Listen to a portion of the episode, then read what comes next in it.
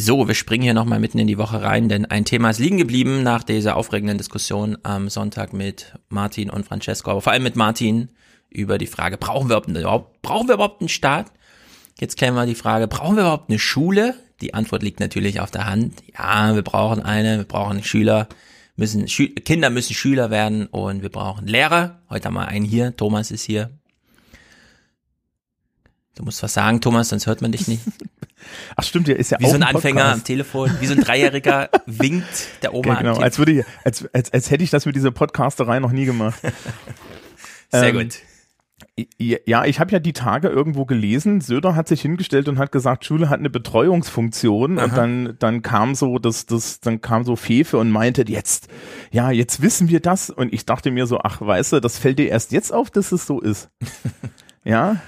Ja, das also- haben viele im März mitbekommen, dass es in Schule nicht nur um den Matheunterricht geht, weil man dafür später Ingenieur wird, sondern plötzlich Sport, Zivilisationskrankheiten vorbeugen, Musik, so ein bisschen Gefälligkeit, was, was mag ich eigentlich an dieser Welt? Ja, das auch mal kennenlernen in kontrollierter Umgebung. Und ja, ja, jetzt, ähm, also mein Tenor ist wie folgt. Ich habe mir jetzt natürlich auch, wo die nach den Herbstferien die Inzidenzen so hochgegangen sind und ich ja auch drei Kinder in Fremdbetreuung habe den ganzen Tag über, bei dem ich gern wissen würde, was bringen sie eigentlich mit nach Hause, während mir schon verboten wird, ihnen Spielzeug mitzugeben. Ja, das sind ja alles ganz neue Regeln. Bitte kein Spielzeug mit in die Kita geben, aber die Maske nicht vergessen in der Grundschule. Ähm, das, das Geilste ist ja, ich habe Kolleginnen ne, an, der, an der Schule, die haben auch Kinder im Kindergartenalter und die sa Mhm. saßen im Lehrerzimmer und meinten, ja, mein Kind ist jeden Tag im Kindergarten mit 30 anderen Kindern, aber nach den aktuellen Hygieneregeln darf es nur ein Kind sich aussuchen, mit dem es dann privat Kontakt hat. An das war eine der Stelle besten ist das- Regeln gestern. Die, die, ja, das die, ist total geil. Ähm, daran merkst du, dass sämtliche Leute, die diese Regeln gemacht haben, anscheinend schon seit längerer Zeit kein Familienleben mehr haben. Ja, Nee, weil ich frage mich auch so ein halt bisschen, wenn man Kindern unter 18 sagt, okay, ihr dürft jetzt nur noch einen Bezugskontakt haben. Das muss immer der gleiche sein. Ähm, wie, wie viel Eifersucht baut man dann eigentlich auf, wenn man Kinder zu dieser Entscheidung zwingt und dann erfährt Peter plötzlich, dass sich Sabrina für Paul entschieden hat. Und dann weiß Peter, zwei Wochen lang ist jetzt Paul Kontaktperson und ich nicht. Du, und, ja. du hast ja Kinder in dem Alter, ne? Mhm. Äh, wie ist so der Diskurs, wenn es um die Frage geht, wer darf zum Kindergeburtstag kommen? Jetzt also ohne Kontaktbeschränkung. Mhm.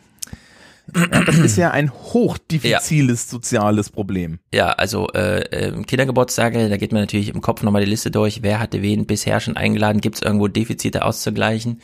Und so, wer hat wem was geschenkt, ohne ein Gegengeschenk zu bekommen? Es ist wie früher am Hofe. Nein, ganz so Mhm. Ja, schlimm ja. ist es nicht, aber so ein bisschen schon. Und üblicherweise fragt man wirklich die Kinder, wen willst du einladen und dann dürfen die auswählen.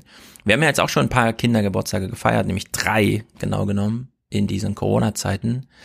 Und es ist auch ein bisschen aufregend, ehrlich gesagt, weil man hat hier so die Nachbarschaft, also wir wohnen hier sehr dicht, deswegen sind die Kinder sowieso den ganzen Tag miteinander unterwegs. Kinder haben Lieblingskinder.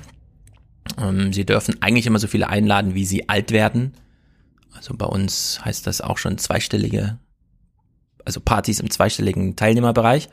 Und dies Jahr war alles ein bisschen anders, ein bisschen komisch. Und naja, das ist halt dieser private Bereich. Kommen wir mal zu dem institutionellen. Denn im März war es ja so ein bisschen so, das haben wir ja da Auf- Aufwachen-Podcast auch so gesagt, ähm, Corona ist ein ganz schöner Fitnesstest. Also diese, diese Altersrisikogruppen, Diabetes, Übergewicht und was so alles an Vorerkrankungen dann plötzlich so auf Listen stand. Und jetzt haben wir Jens Spahn, der dann so ein halbes Jahr später meint, ja, das Problem mit der Risikogruppendefinition ist, 40 Prozent fallen in Deutschland darunter. Wir sind ein sehr reiches Land mit vielen Zivilisationskrankheiten. Also ein sehr ehrliches Eingeständnis, dass es nicht gut um unsere biologische Fitness steht als Gesellschaft. Und jetzt im Herbst, wo wir merken, dieser spontane Entscheidung vom März, äh, die Schulen zuzumachen, die kann man nicht nochmal wiederholen. Das gäbe, glaube ich, Krieg in den deutschen Wohnzimmern ähm, und Büros, die nämlich das gleiche sind, dann Wohnzimmer und Büro, führt doch zu einem erheblichen Fitnesstest unserer Institution und wir sehen einen Staatsausfall im Ausmaß, wie ich es vorher auch nicht geglaubt hätte, ehrlich gesagt. Ja, das, also das kann ich ja schon mal spoilen. Das liegt nur daran, dass bisher nie jemand hingeguckt hat. Ich bin ja großer Verfechter offener Schulen, ja. Aber das Aus, also das äh, wie soll man sagen, die Art und Weise, in der wir gerade Schulen offen lassen, sprengt wirklich manche Vorstellung, die ich vorher so hatte, was Arbeitsschutzregeln angeht, äh, die Rücksichtnahme auf die ein oder andere emotionale Befindlichkeit äh, und so weiter und so fort. Ja, also es ist wirklich hochdramatisch. Wobei die Maske, das finde ich irgendwie ganz gut, schon relativ viel Druck rausgenommen hat. Also in Hessen, hier in Frankfurt, seit Sommer ist hier Maskenpflicht, auch im Unterricht. Meine Tochter ich habe es schon mal gesagt, hat ja eine neue fünfte Klasse mit jetzt und so und hat die Lehrerin noch nie ohne Maske gesehen. Und wir sind jetzt drei Monate oder so im, im Geschehen oder zwei. Ja. Also in der Hinsicht ist schon ganz schön was los. Ich, ich habe eine Klasse, die ich aus, aus Quarantänegründen fernbeschulen muss. Die hatte ich gestern mm. im Videocall. Das war das erste Mal, dass wir uns alle sehen. ganz genau, ganz genau. Plötzlich lernt man ja? sich so kennen. Und das also sind halt wirklich nicht nur die Lehrerin ist neu, sondern auch die ganzen Klassenkameraden, ja. Und klar, die sehen sich in der Hofpause dann irgendwie so ein bisschen.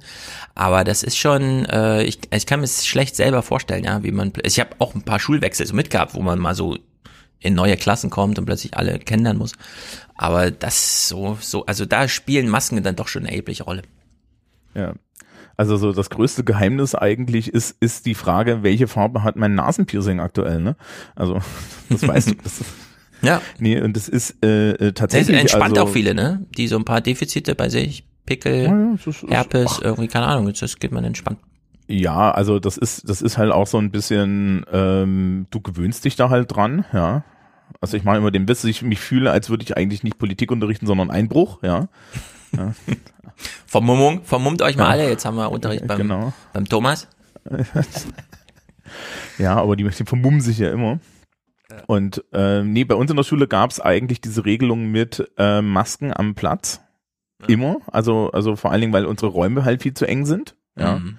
Ich habe halt einen 30-Mann-Klassenraum. Da steht übrigens so ein CO2-Sensor drin. Mhm. War total geil. Wenn du die Fenster nicht dauerhaft offen lässt, springt er innerhalb von 10 Minuten auf 1000 ppm. Ganz und genau. Und das ist doppelt so viel wie, mehr als doppelt so viel wie, wie draußen. Ne? Ja, und, äh, und dann lüftest du netto 20 Minuten durch, um auf 600 runterzukommen. Ja. Und dann machst du die Fenster zu, damit die, die Eiszapfen an den Nasen der Schülerschaft tauen und dann hast du 10 Minuten später wieder 1000 mhm. ppm. Ja, ich habe dieses Buch von Peter Spork gelesen übers Schlafen äh, wie, also so, da geht es nicht nur darum, wie, wie geht Schlafen, ja, dass man selber so, sondern auch dieses Kollektive. Was gewinnt man eigentlich gesellschaftlich so durch mehr Schlaf? Und da geht es dann sehr viel über Licht, äh, im Klassenraum zum Beispiel. Und er hat dieses Argument, und das finde ich wirklich grandios, im Vergleich, äh, wir haben ja vor über 20 Jahren diesen PISA-Schock erlebt. Und seitdem haben wir uns irgendwie um 6% hochgearbeitet oder sowas. Und im Vergleich hätte man diesen 6% Leistungszuwachssprung auch allein dadurch machen kann, dass man die Klassenräume ordentlich belichtet. Also dass man darauf achtet, dass es da einfach mal hell ist. Dass da genug blaues Licht zur Verfügung steht. Dass es nicht so ein gedämmertes irgendwie, da oben funzelt noch so eine völlig orangene, die alle schon in so eine Dämmerung reinbringt. Ja, irgendwie. Oder überhaupt mal Fensterfronten, die man ähm, äh, offen hat und die auch funktionieren und so weiter.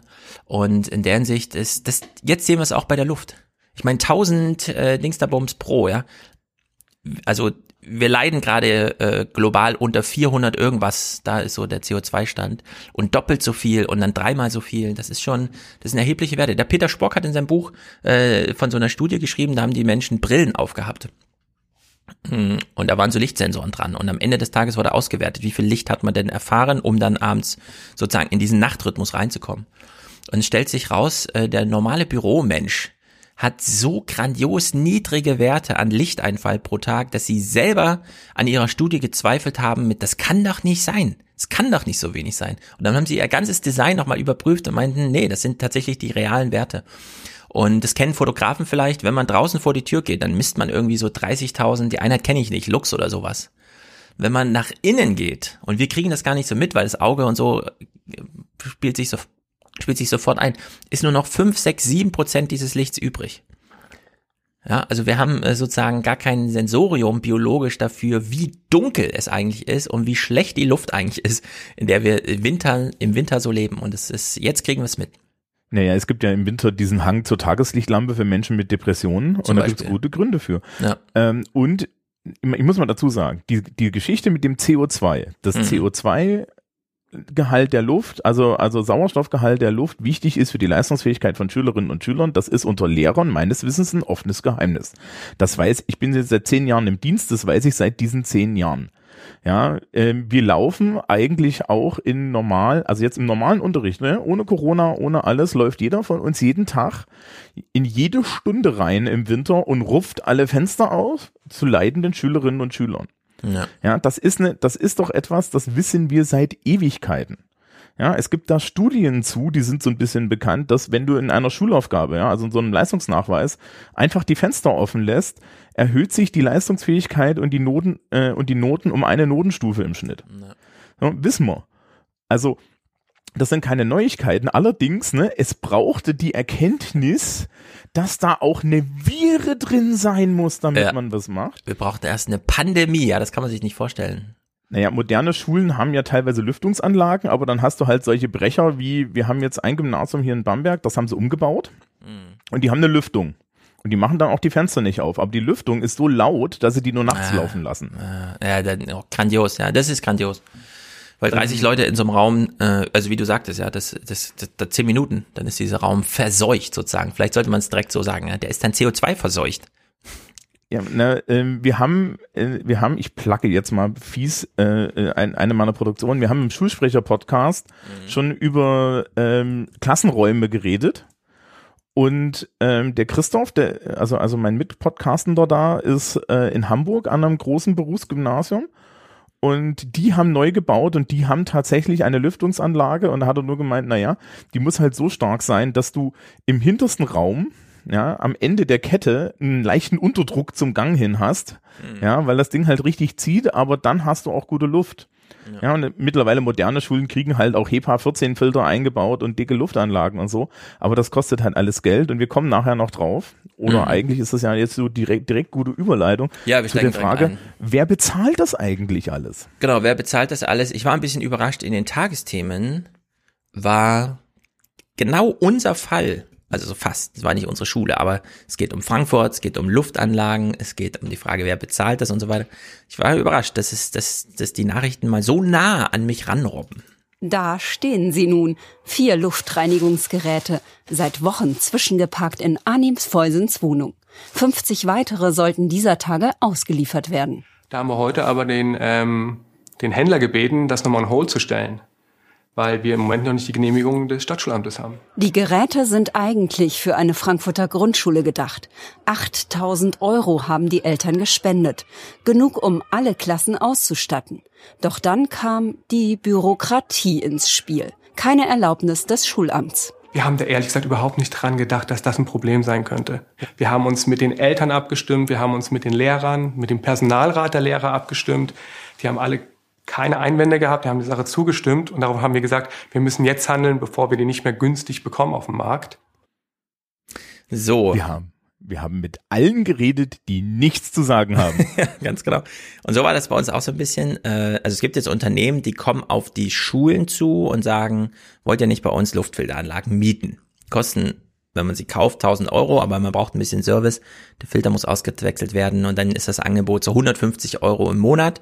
Dann hast du eine Klasse aus 25 Kindern, teilst du 150 durch 25, geht irgendwie hin. Manchmal hast du so Eltern, die schreiben, ey Leute, lasst mich in Ruhe, ich bezahle die 150 Euro, ja, Hauptsache das Ding ist so schnell wie möglich da. Dann wird es bestellt, dann steht's rum, dann kommt das Schulamt und sagt irgendwie, oh, keine Ahnung, da müssen wir jetzt erstmal eine Entscheidung treffen, wir sind ja zuständig dafür.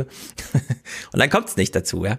Also es ist ähm, so wirklich grandios, äh, dass hier nicht nur die Schulaufsichtsbehörden, äh, sagen wir mal so, die Stadt, die Städte, ja, die Kommunen, ähm, nicht tätig werden, sondern dass sie noch das private Engagement ausbremsen. Und sei es nur durch nicht entscheidungswillig sein. Ja, so fies muss man es eigentlich sagen fast.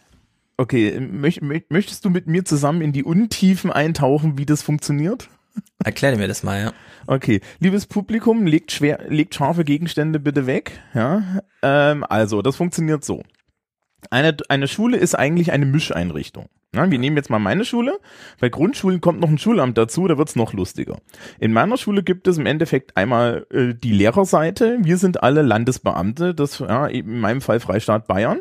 Das Schulgebäude gehört der Stadt Bamberg. Die Sekretärin und der Hausmeister sind angestellt im öffentlichen Dienst der Mhm. Stadt Bamberg die Stadt Bamberg ist der Sachaufwandsträger für uns und Sachaufwandsträger ist hier immer das wichtige Wort, denn das sind diejenigen, die bezahlen im Endeffekt und das hängt direkt von der Finanzlage der Kommunen ab. Das heißt, du hast da in Frankfurt noch halbwegs Glück. Ja, weil wenn du irgendwo am Arsch der Welt bist, ja, oder äh, wir haben hier in Bamberg halt fünf Gymnasien, die auch noch so halb finanziert werden müssen, wobei die haben noch eine extra Konstruktion, weil das mit dem Landkreis zusammengeht.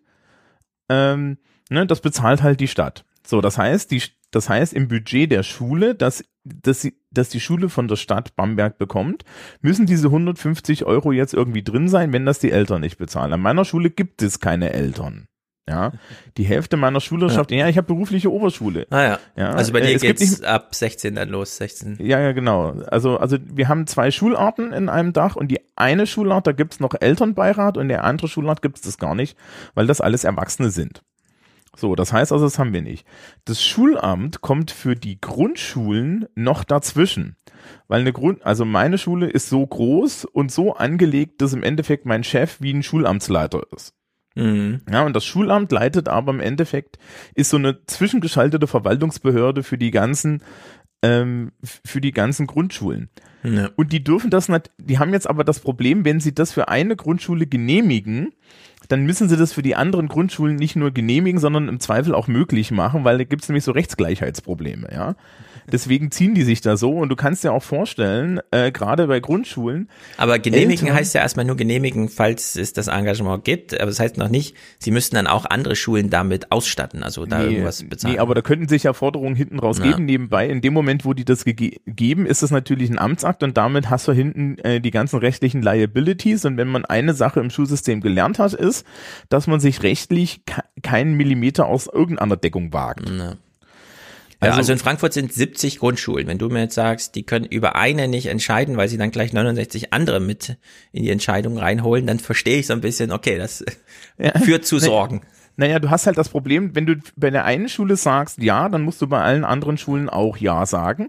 Und fünf Minuten später hast du einen Zeitungsartikel, wo drin steht, die drei Schulen, da haben die Eltern das bezahlt, aber das hier ist, weiß ich nicht, das ist jetzt hier die Grundschule Sachsenhausen, wo die, wo die Sozialstruktur nicht so ist, ja. Ähm, warum kriegen, ja, die haben halt keinen Elternbeirat, der, wo, wo jeder mal so die 150 Euro springen lässt. Ja. Und äh, dann haben wir auf einmal eine Gerechtigkeitsproblematik und dann schließt sich da auf einmal Geld an, ja, und dann wird's interessant. Genau. Wobei wir sagen müssen, in Sachsenhausen wären wahrscheinlich all die Grundschulen, wo das passiert, weshalb dann andere am Rande der Stadt sagen, äh, hier wird's kritisch. Ne, Nur um also, kurz diese Feinheiten in Frankfurt darzustellen. ja, also, naja, das ist, das ist bei uns hier in Bamberg ähnlich, ja. Die, es gibt halt verschiedene Grundschulen, die Ja. ein verschiedenes Klientel haben, ja. Ähm, so, ja, also heißt, Grundschulen sind ja einzugsgebietsmäßig organisiert. Dadurch hat man die, also die Unterschiede in der Stadt, da ist die Hochhaussiedlung und da sind die großen Gärten und so weiter, schlägt sich komplett nieder in der Grundschulstruktur. Also da kann man sich diese Differenzen gut vorstellen. Und so, das ist also das Problem, ja. Das heißt, wenn wir jetzt in unserer Schule ankämen mit, mit der Luftfilteranlage, müsste im Endeffekt erstmal der stellvertretende Direktor gucken, haben wir das im Budget? Weil das müsste die Schule erstmal selber bezahlen. Und wenn wir es nicht selber, be- ja, wenn wir es nicht selber bezahlen können, müssten wir einen Antrag stellen bei der Stadt Bamberg. Und man kann sich so vorstellen, wie das so mit deutscher Kommunal, mit, mit deutschen Kommunalfinanzierungen ist. Ne? Die sind halt alle aktuell knapp und die gucken natürlich jetzt auch alle auf zwei Corona-Jahre, wo sie wissen, Gewerbesteuern und so weiter brechen ein. Also sprich, das kommt zur Unzeit. Ich habe auf Twitter an mehreren Stellen Leute, äh, Leute immer wieder Fragen hören, warum eigentlich der Bund die Lufthansa rettet, ja, und wir kein Geld für Luftfilter haben. Und die Antwort ist Bildungsföderalismus. Schlicht und ergreifend, der Bund kann das nicht finanzieren. Der Digitalpakt war eine Grundgesetzänderung, damit überhaupt der Digitalpakt möglich ist. Und selbst die war das sehr schmerzvoll für sehr viele. Es hat sehr lang gedauert. Ja, unter anderem, weil der Bund im Endeffekt die, den, die Länder übervorteilen wollte, aber das Ja. hat nie jemand mitgekriegt.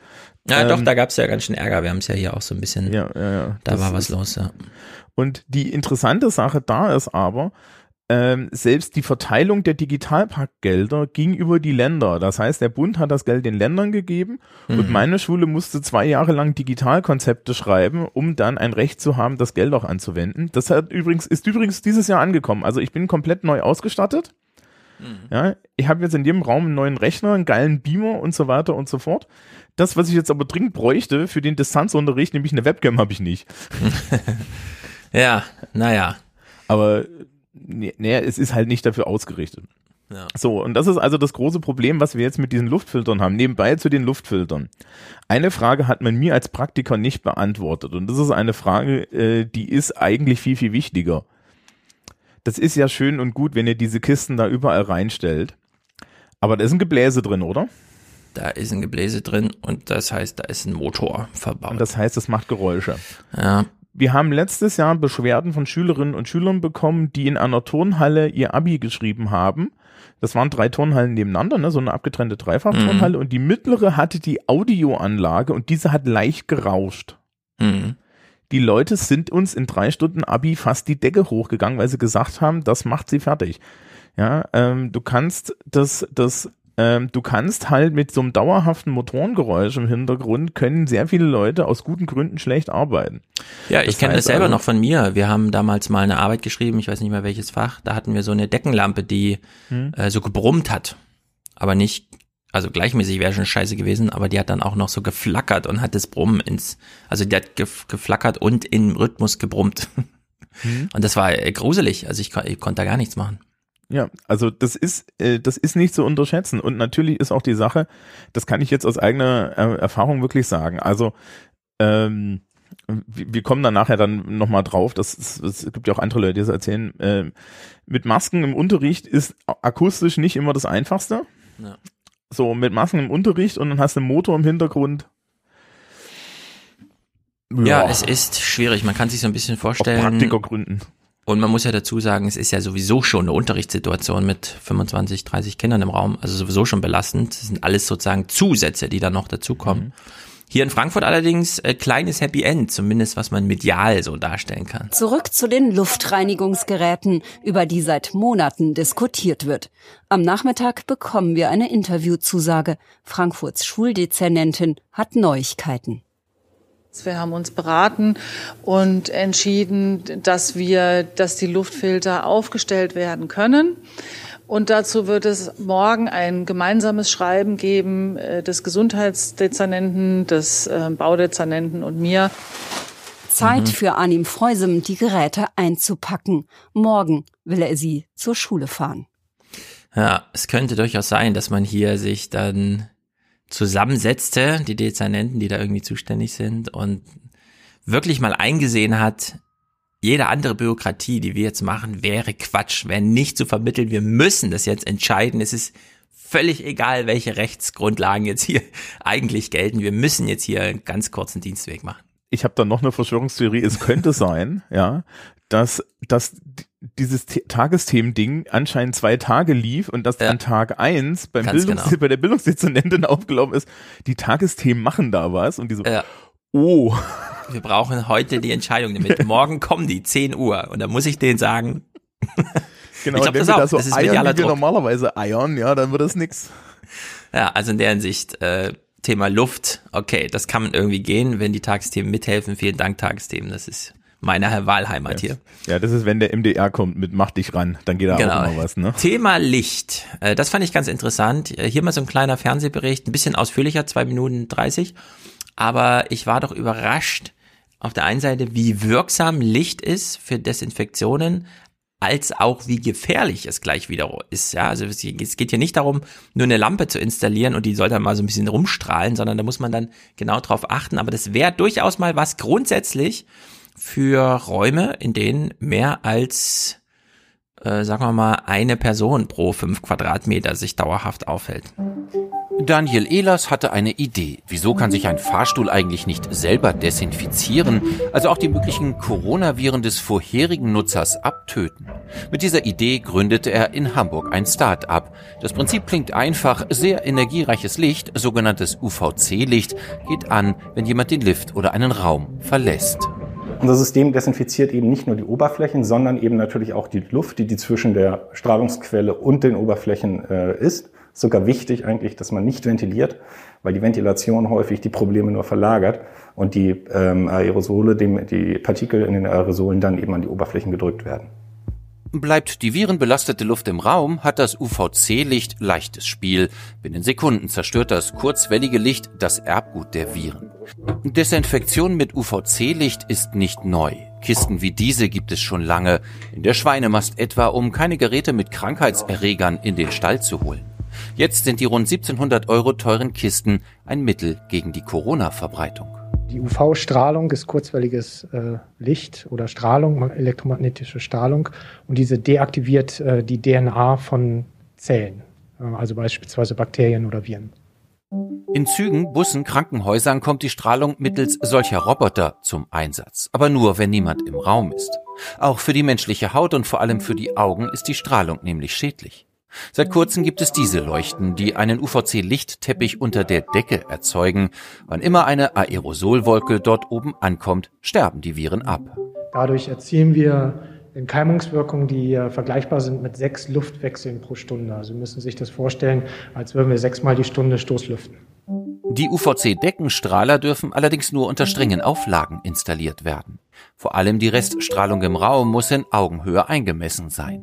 Ein Hamburger Supermarkt testet die Lampen demnächst. Es kann ein zusätzliches Mittel sein, wenn es sehr professionell geplant, ausgeführt und gewartet wird vor allem. Also sehr oft werden diese Dinge oft nur einmal installiert und dann fängt aber diese ganze Geschichte an, wie lang hält ein Filter, wie lang hält eine Lampe.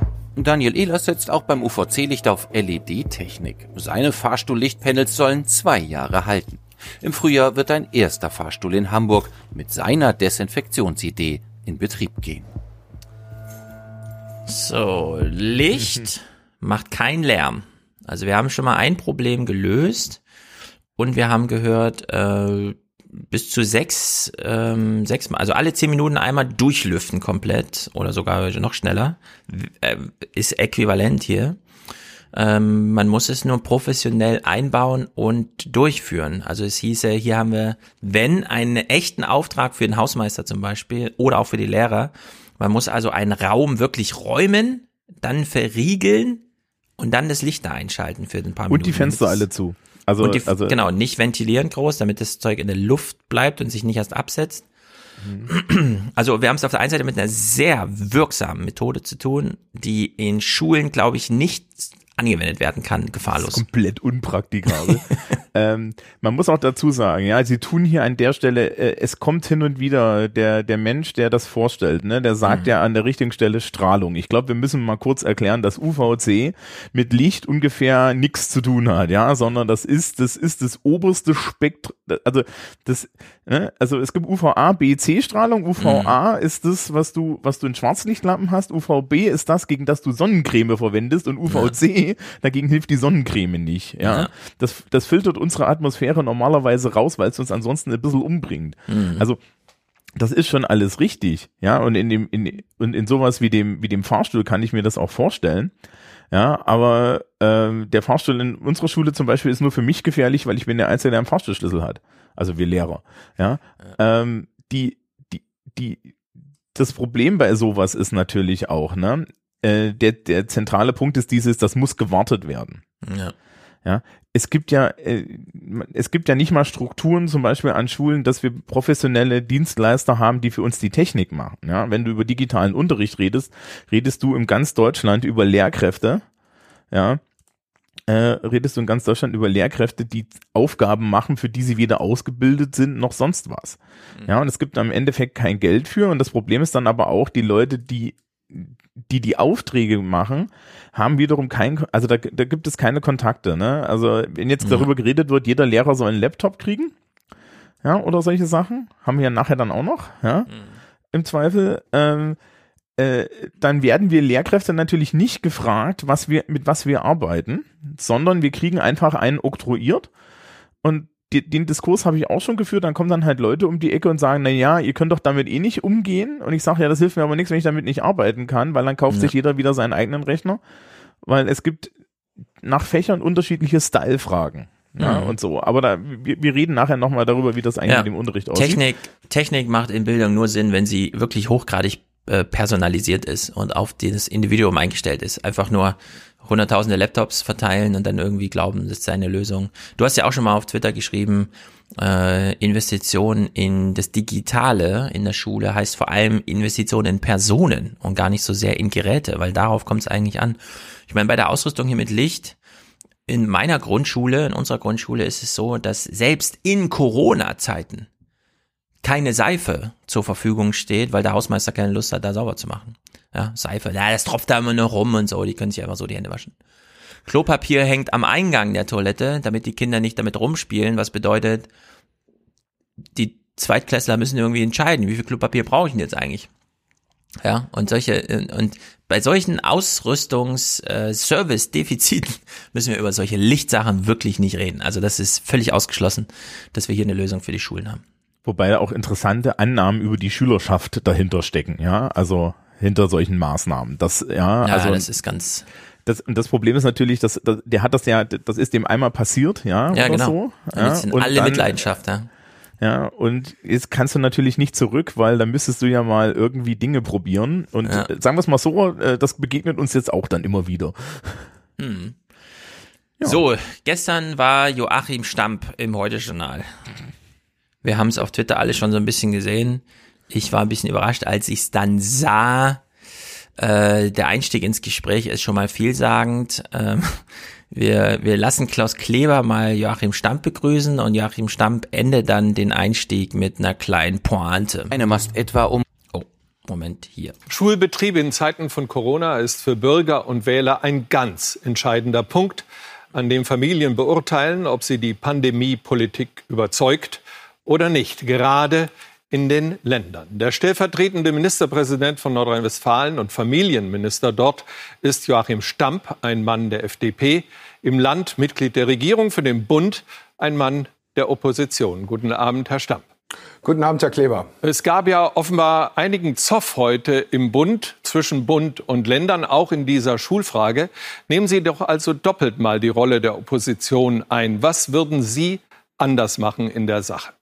Also zunächst mal muss man sagen, dass es, glaube ich, kein Zeichen von Schwäche ist, wenn dort auch gerungen wird um die entsprechenden Maßnahmen.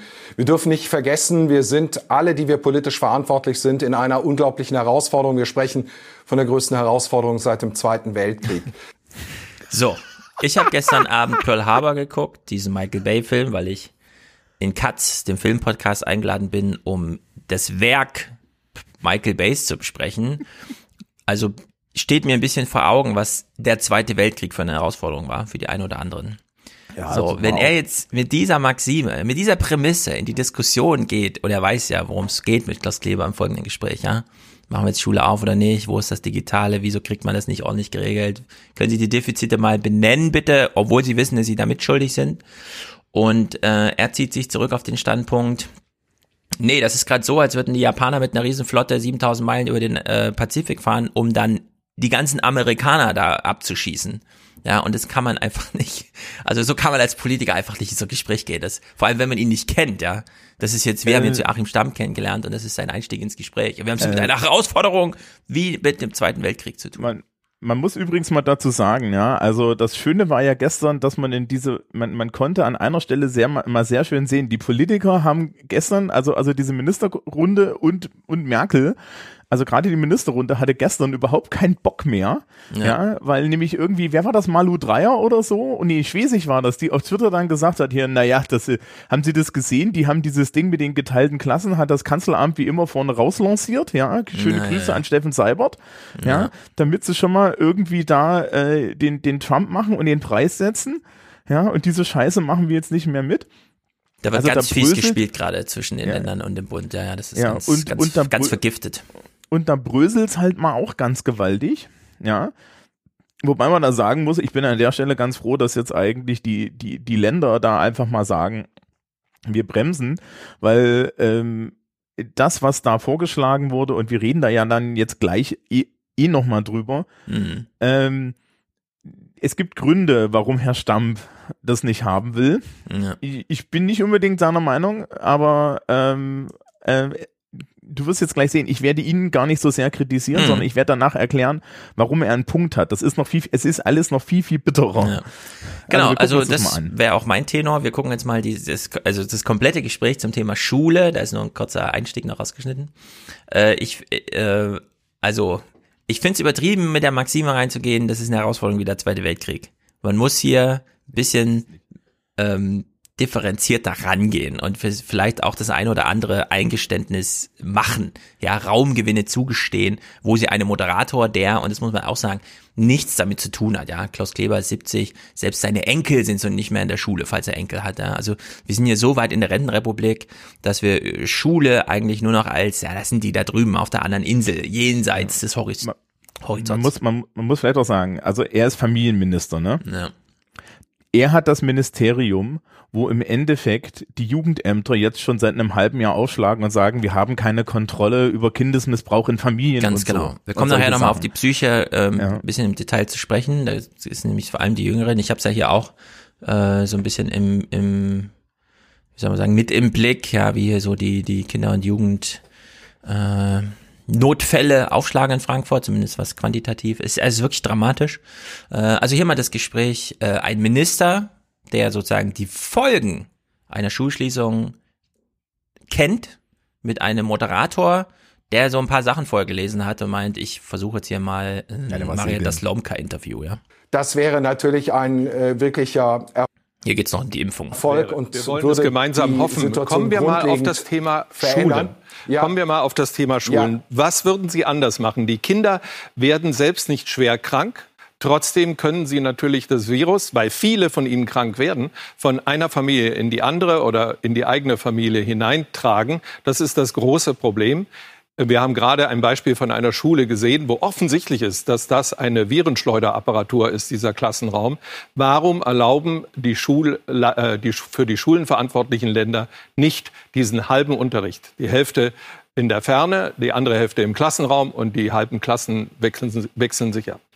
Herr Kleber, an der Stelle würde ich Ihnen widersprechen wollen. Die Schulen sind kein äh, Virenschleuderapparat. Das haben alle Studien äh, gezeigt. Dass Nicht erst alle Studien. Es gibt eine neue Alter Studie aus München, die das offensichtlich naheliegende belegt. Natürlich werden Kinder krank.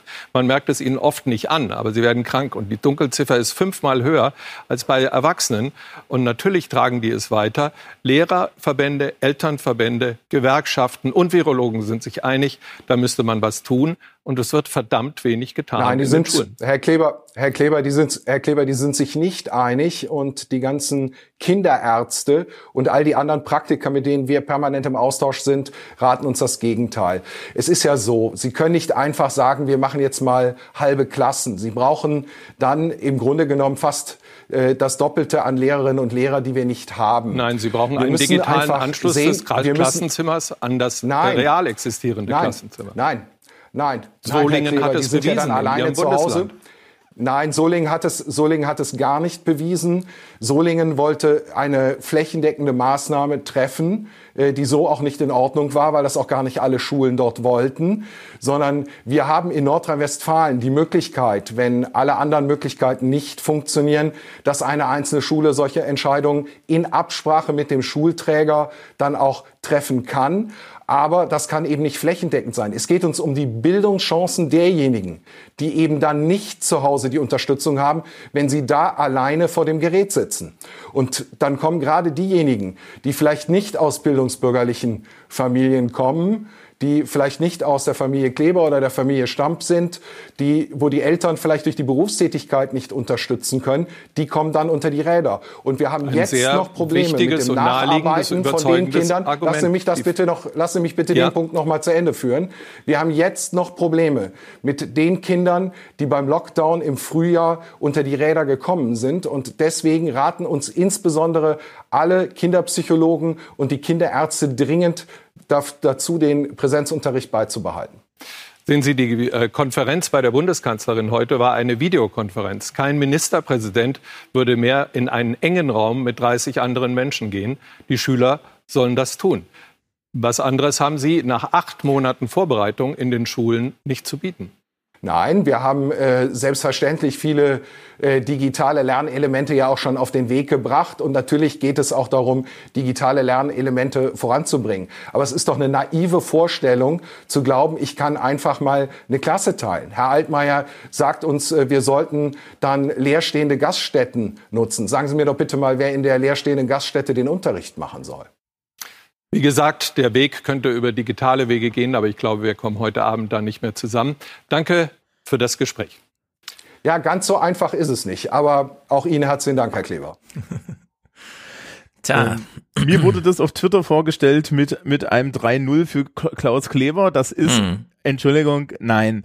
Also, ja äh, ich mag ja FDPler nicht, ja, aber die, äh, äh, und ich finde es ganz lustig, weil man kann ihm an einer bestimmten Stelle natürlich gerade als FDP-Menschen so ein bisschen Heuchelei vorwerfen.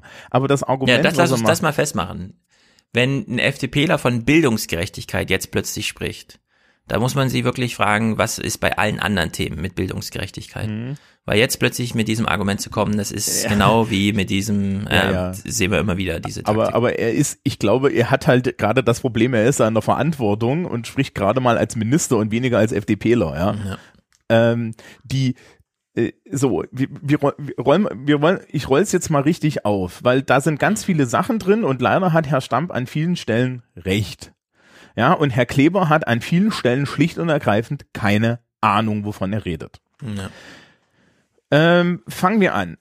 Erstens, ähm, diese ganze Sache mit, die ganze Sache mit, wie sieht das mit den Kindern und so weiter aus, da kann ich einem Familienminister glauben, die, die Jugendämter sagen alle, sie haben keine Kontrolle mehr darüber, wie, was eigentlich mit den Kindern abgeht. Eine der wichtigsten Meldestellen dafür sind Schulen. Ja. Ähm, das zweite, äh, was noch viel, viel wichtiger ist, äh,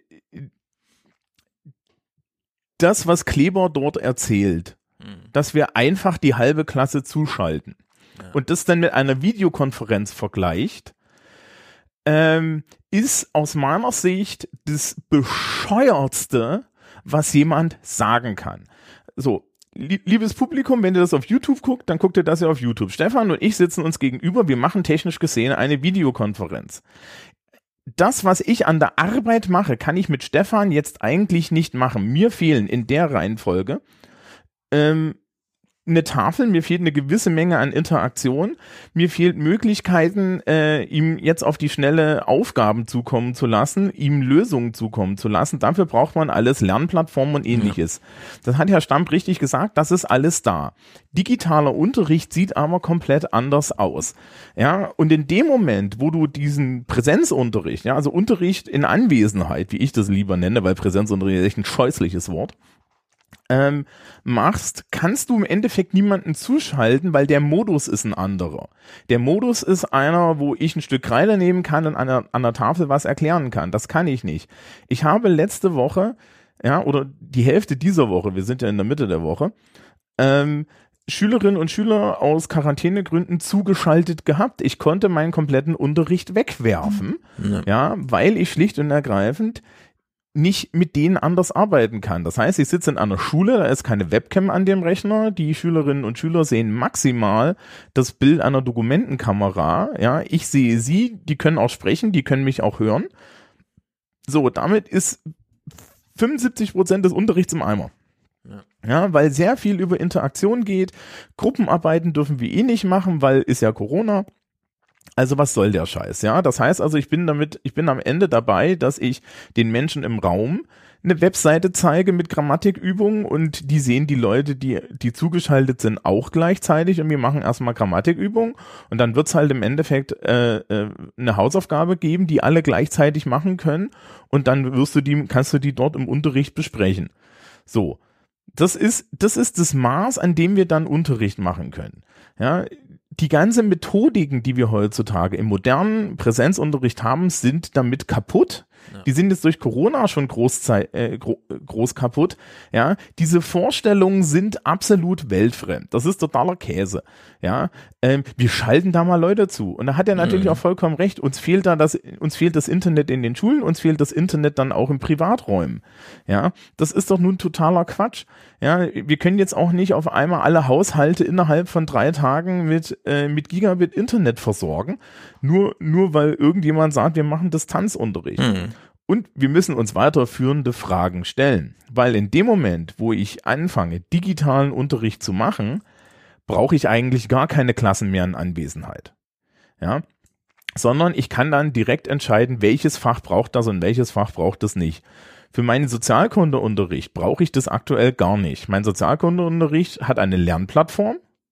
Dort steht jede Woche drinne, bitte lesen Sie diesen Text, bitte bearbeiten Sie diese Aufgabe und dann treffen wir uns ähm, zwei Stunden die Woche und besprechen, welche Fragen es gab. Ne? Das ist, das nennt sich Flip Classroom. Das ist natürlich sehr für Erwachsene, aber du kannst das mit dem mit der richtigen Reduktion auch in in der fünften Klasse machen. Ja? Mhm. Das ist übrigens das, was das Bayerische Kultusministerium uns für den Distanzunterricht angegeben hat. Die sagen, macht einen Wochenplan, sagt den Kindern, ja, hier, das ist dieser Plan für diese Woche, ihr macht an dem Tag das, an dem Tag das, an dem Tag das und dann machen die das selbst gesteuert. Das funktioniert super, ist übrigens modernere Didaktik und Pädagogik. Ja. Ja. Also, ja, führe ruhig aus. Ähm, äh, die Welt, aus der Klaus Kleber spricht, und die mhm. Welt, aus der genau. jetzt auch sich gestern irgendwie Christina Schröder und so weiter geäußert haben, ist alles eine Welt, wo Leute in 90 Minuten und 45 Minuten Stunden denken, ja, und wo sie alle glauben, dass da noch jemand vorn steht und einfach nur redet. Das ist komplett bescheuert. Ja, ja? das gibt's absolut nicht mehr, genau, das wollte ich gerade sagen. Äh, bei uns ist es so, äh, also meine Tochter ist, sie geht in die fünfte Klasse. Jeden Morgen, also wirklich jeden Morgen, Montag, Dienstag, Mittwoch, Donnerstag, Freitag, beginnt ihr Unterricht mit einer Unterrichtsstunde, die sie sich selbst aussucht. Sie weiß ja, welche Arbeiten wann wo anstehen, also wird selbst gesteuert gelernt. Mhm. So. Wenn nicht Corona wäre, geht sie also morgens in die Schule, sucht sich dann diesen Fachraum, den sie braucht, wo dann auch das Bücher, also das Regal voller dieser Aufgabenkataloge, man geht dann so stufenweise vor, arbeitet sich vor und dann sitzt in diesem Raum auch ein Lehrer der allerdings nicht dafür da ist, äh, die Kinder jetzt irgendwie, ja, sondern die Kinder sollen selbst entscheiden, welches Fach und dann einzeln, zu zweit oder in Gruppen. So, also muss man das erstmal organisieren mit sich. Ja, man steht dann im Kontakt mit den Freundinnen und Freunden und organisiert irgendwie, ja, machen wir morgen das und das und so. Und dann spielt sich sowas ein. Also das ist schon mal ein ganz erheblicher Teil des Unterrichts, ja, diese Entscheidung zu treffen und diese Entscheidungsabläufe dann auch so zu organisieren, dass man zu dem Resultat dieser Unterrichtsstunde kommt. Da gehört also sehr viel dazu, was äh, wirklich mit sozialen Kontakt, Spontanität und so weiter zu tun hat. Man könnte äh, ihr diesen, also diesen, dieses Regal an Aufgaben auch digitalisieren, zu Hause hinstellen, dann setzt sie sich halt hin, er sucht sich was raus, weiß ja dann, okay, das ist jetzt die Aufgabe für die Stunde und dann wird halt zwei Tage später irgendwie abgefragt und leistungsmäßig überprüft. Nur damit fällt all das Wichtige raus, was vorher in der Schule, in der Lehrerschaft diskutiert wurde, weshalb man diesen Modus überhaupt wählt. Weil da geht's ja nicht nur um die Aufgaben, die man aus dem Regal zieht und so weiter, sondern da geht's um die Selbststeuerung und zwar nicht mit sich alleine, sondern in einem sozialen Gefüge. So, man kann natürlich die Rolle des Lehrers, ja, für den Fall, dass das Kind dann Fragen hat, dann steht mal wirklich auf, geht dann äh, zu dem Lehrer hin und ist dann mit dem in so einem Fünf-Minuten-Gespräch. Und das ist eine hoch individuelle Sache, ja. Diese Interaktion könnte man irgendwie digitalisieren wahrscheinlich, weil das kann man durch Anruf oder sowas, ja. Nur diese Entscheidung vorher, ja, stehe ich jetzt schon auf, hat der Lehrer gerade mit anderem zu tun, kann ich mich gerade an ein anderes Klärungsgespräch dranhängen oder so weiter. Das fällt ja alles flach. Also alle Ideen, die dazu führten, wir brechen jetzt den ähm, Frontalunterricht mal auf und machen das anders, all das, was man damit zu gewinnen glaubte und auch gewonnen hat, weil ich bin absolut überzeugt von diesem System, weil da auch die Eltern ganz anders involviert sind, also wir lesen uns halt die Protokolle durch, die unsere Tochter schreibt zum Thema, was habe ich denn heute gemacht und so weiter, worauf bereite ich mich gerade vor, wo sind meine Defizite, was hat der Lehrer gesagt, ja. Das wird alles mit den Lehrern, äh, mit den, mit den Eltern zusammen äh, äh, gemacht. All diese Gewinne äh, fallen alle raus, wenn man irgendwie sagt, hier ist jetzt echte Distanz im Spiel und die lässt sich nur noch durch Displays überwinden. Also wir haben hier nichts gewonnen. Mir war es sehr wichtig, äh, dass diese Schule komplett entdigitalisiert ist, was ähm, von Schülerseite aus, also Smartphone-Verbot und so weiter, weil es ist wirklich grotesk. Wir haben gestern, original gestern, einen Zettel mitbekommen aus der Schule, wo drauf steht, liebe Eltern, es gab hier Probleme in einigen WhatsApp-Gruppen und mit TikTok, das nimmt jetzt auch ein bisschen Überhand. In der fünften Klasse, ja, werden alle Eltern von den Lehrern darauf angesprochen, ähm, schauen Sie sich das bitte mal an, führen Sie ein Medientagebuch und so weiter. Also da haben wir viel zu viel Digitalität in der Schule und auf der anderen Seite haben wir diese politische Diskussion zum Thema, ah, was könnte man eigentlich noch digitalisieren? Ja, und dann sehen wir so, ah, da sind noch ganz schön viele Defizite. Also das fällt da sowieso schon grandios auseinander. Weshalb ich auch erstmal auf dem Standpunkt bin, die gute Schule ist die Schule, zu der man morgens hingeht, also sein Kinderzimmer verlässt, sich kurz aufs Fahrrad schwingt, dann kommt man da an, dann ist man in einem anderen sozialen Kontext. Das sind dann andere Erwachsene als die Eltern zu Hause, die haben einen anderen Blick auf das Kind, die Kinder sehen dann auch, ich werde hier gerade nicht alleine beobachtet, sondern die sind ganz viele Kinder, das muss ich alles einspielen. Und da stört jede Form von Digitalisierung. Also ich finde, da stört schon ein Display, das da irgendwie irgendwo rumliegt. Ja? Ich will, dass es im Regal da analog ist, dass diese Gespräche vor Ort sind, dass der Lehrer tatsächlich da sitzt und alle Gespräche über Digitalisierung. Und wenn ich dann noch Klaus Kleber hier als Anwalt der digitalen Schule sehe, ja, dann kriege ich einfach Kotzen. Also laufe ich wirklich grün an und denke mir, das kann doch nicht wahr sein, dass er hier mit so einem FDP-Mann spricht, äh, der FDP-Mann plötzlich von Bildungsgerechtigkeit spricht, ja, kann man sich die Grundschulstruktur mal angucken in Deutschland, ja, wie das so funktioniert mit diesen Vererben von, was die Eltern schon so Tolles in der Schule erreicht haben.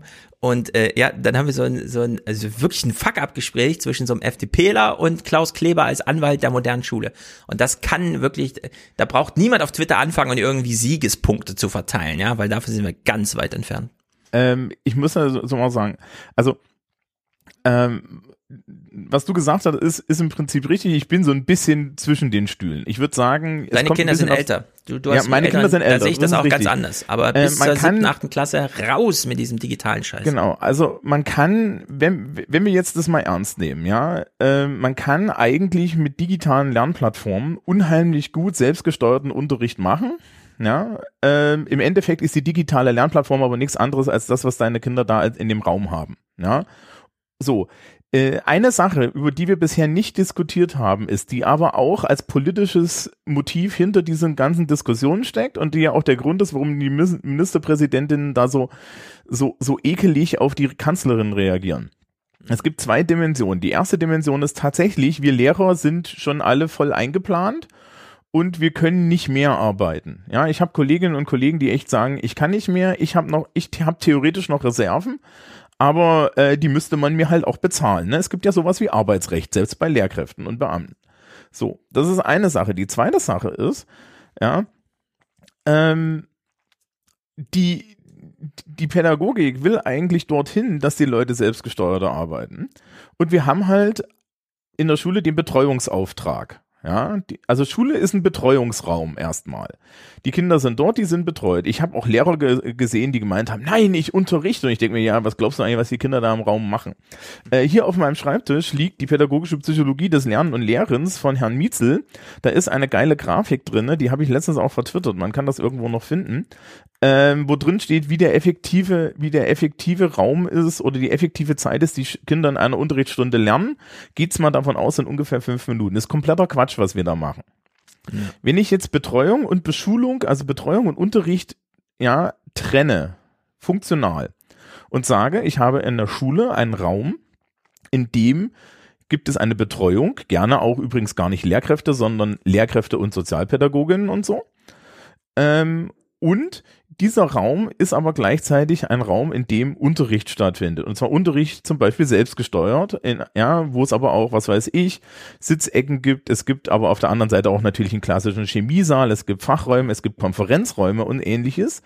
Ja, äh, dann kann ich natürlich hingehen und kann sagen, wir haben irgendwie relativ fix äh, wir haben irgendwie relativ fix so eine so eine Situation, wo die ähm, wo die Kinder selbstgesteuert lernen, wo sie jemanden haben, sie haben den sozialen Raum, sie haben die Ansprache und äh, das sind übrigens alle Sachen, wo die Pädagogen, also die wissenschaftliche Pädagogik, schon seit 20 Jahren sagt, so sollte das aussehen.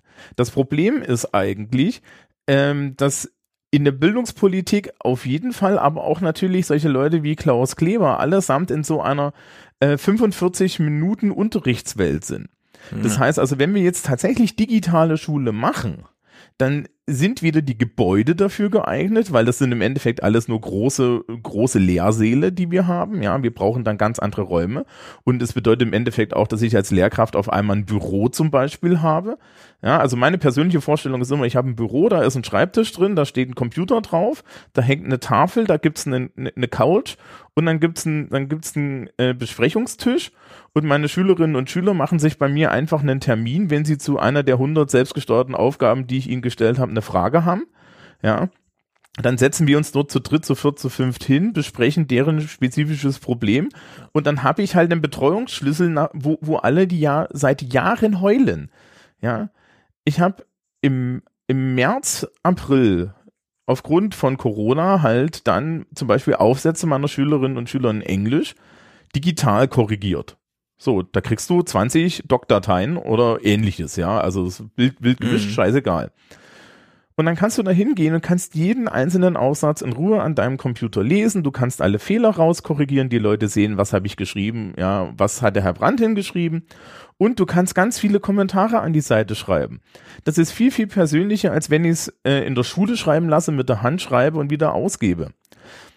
Es ist auch realistischer. Keiner von denen, also, Entschuldigung, schreibt ja niemand an seiner Arbeit oder auch nur an der Uni, ja, 300 Wörter Englisch mit der Hand. Ist doch totaler Quatsch. Ja.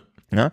Und diese, diese ganzen Ideen, äh, wir sind im Endeffekt die Diskussion, die wir jetzt haben, ja, über Distanzunterricht und Präsenzunterricht, wird von den Le wird großflächig in der Gesellschaft unter, unter dem Bild geführt, dass es ein, ein irgendeine Art von Wert hat, wenn Leute wie die Orgelpfeife in einem Klassenraum sitzen. Das ist schon mal Quatsch. Mhm. Das weiß Herr Stamp besser als Klaus Kleber. Ja, der weiß es nämlich schon.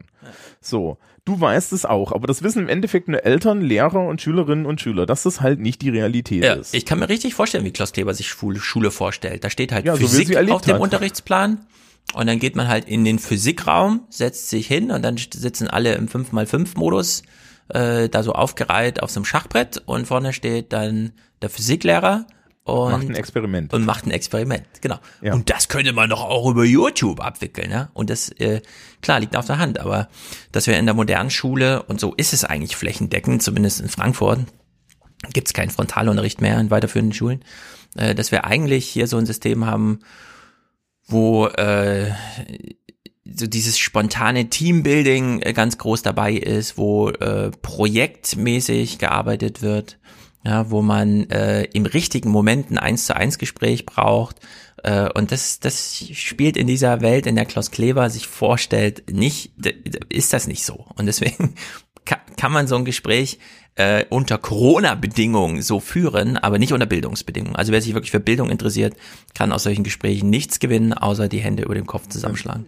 Ich kann übrigens auch mal sagen, ja, ähm, was uns aktuell an meiner Schulart tatsächlich am meisten auf die Füße fällt, unter Corona-Bedingungen, ist die Tatsache, ähm, dass wir Mischklassen haben. Und zwar automatisch. Das heißt, mhm. ich habe einen Kurs jede Woche, dort sitzen Menschen aus fünf Klassen drin. Ja. Egal was Angela Merkel will, die werden bleiben, weil die Schulordnung sieht es vor.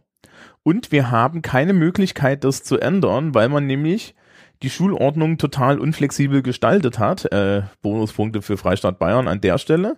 Ja, uns fällt jetzt im Endeffekt die Tatsache, dass auf Druck ja, von Eltern, aber auch auf, auf Angst vor irgendwelchen, vor irgendwelchen rechtlichen Sachen und auf dem Wunsch hin, alles möglichst sicher zu machen und uns möglichst wenig Freiräume zu lassen, damit es dann sicher ist, ja, fällt uns das auf die Füße, dass wir jetzt eine gewisse Menge an pädagogischer Beweglichkeit verloren haben. Mhm. Ja, und diese pädagogische Beweglichkeit, die, die wird sich, glaube ich, wenn wir jetzt digitalen Unterricht noch weiter machen müssen, und es hat sich schon sehr viel geändert. Wir werden sehen, äh, die Uhren werden dann nicht zurückgedreht. Ich kenne das, ich sehe das jetzt schon bei mir an der Schule, dass die, ähm, dass die, die Lehrkräfte sagen, ja, Moment mal, ich habe jetzt hier äh, in unserer Lernplattform meinen kompletten Unterricht reingeklöppelt ich werde den doch nicht wieder da rausholen. Insbesondere, weil ich mache jetzt vier Klassen Sozialkunde parallel und diese vier Klassen Sozialkunde parallel ähm, kopiere ich einfach nur von A nach B. Das heißt, ich erstelle Aufgaben für eine Klasse und die habe ich ja halt alle parallel. Mhm. Das heißt, die kriegen nur zu unterschiedlichen Zeiten dieselben Aufgaben in, in die Lernplattform reinkopiert. Natürlich macht das viel, viel weniger Arbeit. Und dann sind wir übrigens an der Stelle, da sind wir dann nämlich dabei. Da kann ich auch irgendwie, da muss ich, da habe ich dann keine halbierten Lehrer, sondern da habe ich eigentlich den verzehnfachten Lehrer. Weil ich nämlich dann sagen kann, ja, na, der Herr Brandt kann ja problemlos irgendwie 200, 300 Leute beschulen. Ja, und dann mache ich mir halt Termine von den 200 bis 300 Leuten, brauchen im Endeffekt 100 vielleicht eine tatsächlich persönliche Beratung, die kann ich ihnen geben.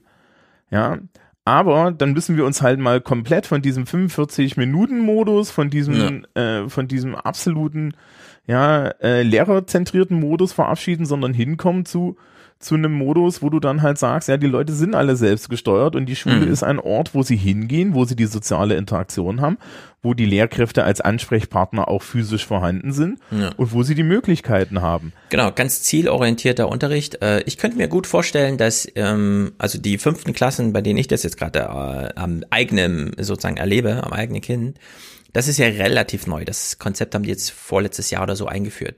Ich kann mir gut vorstellen, wenn da der erste Jahrgang von der fünften bis zur zehnten durchgelaufen ist, dass man dann unter Corona-Bedingungen ja einen perfekten Abi-Vorbereitungs-Zweijahresablauf hinbekommt, bei dem man sich um Infektionsgeschehen nicht mehr sorgen muss, weil dann sehr viel funktioniert. Dann kann man solche Skalierungseffekte nutzen, ja, dass ein äh, Physiklehrer dann nicht nur eine Klasse ähm, bespaßt, sondern über digitale Möglichkeiten eben wirklich den ganzen Jahrgang, also 100, äh, ja, und dann sehr viel mehr Lehrerkapazität für andere Aufgaben frei, also sozusagen frei werden und man dann neu organisieren kann. Aber das ist ja immer ein langwieriger Prozess, ja. Da muss man erstmal diese Entwöhnung des Frontalunterrichts, die dauert eben noch an.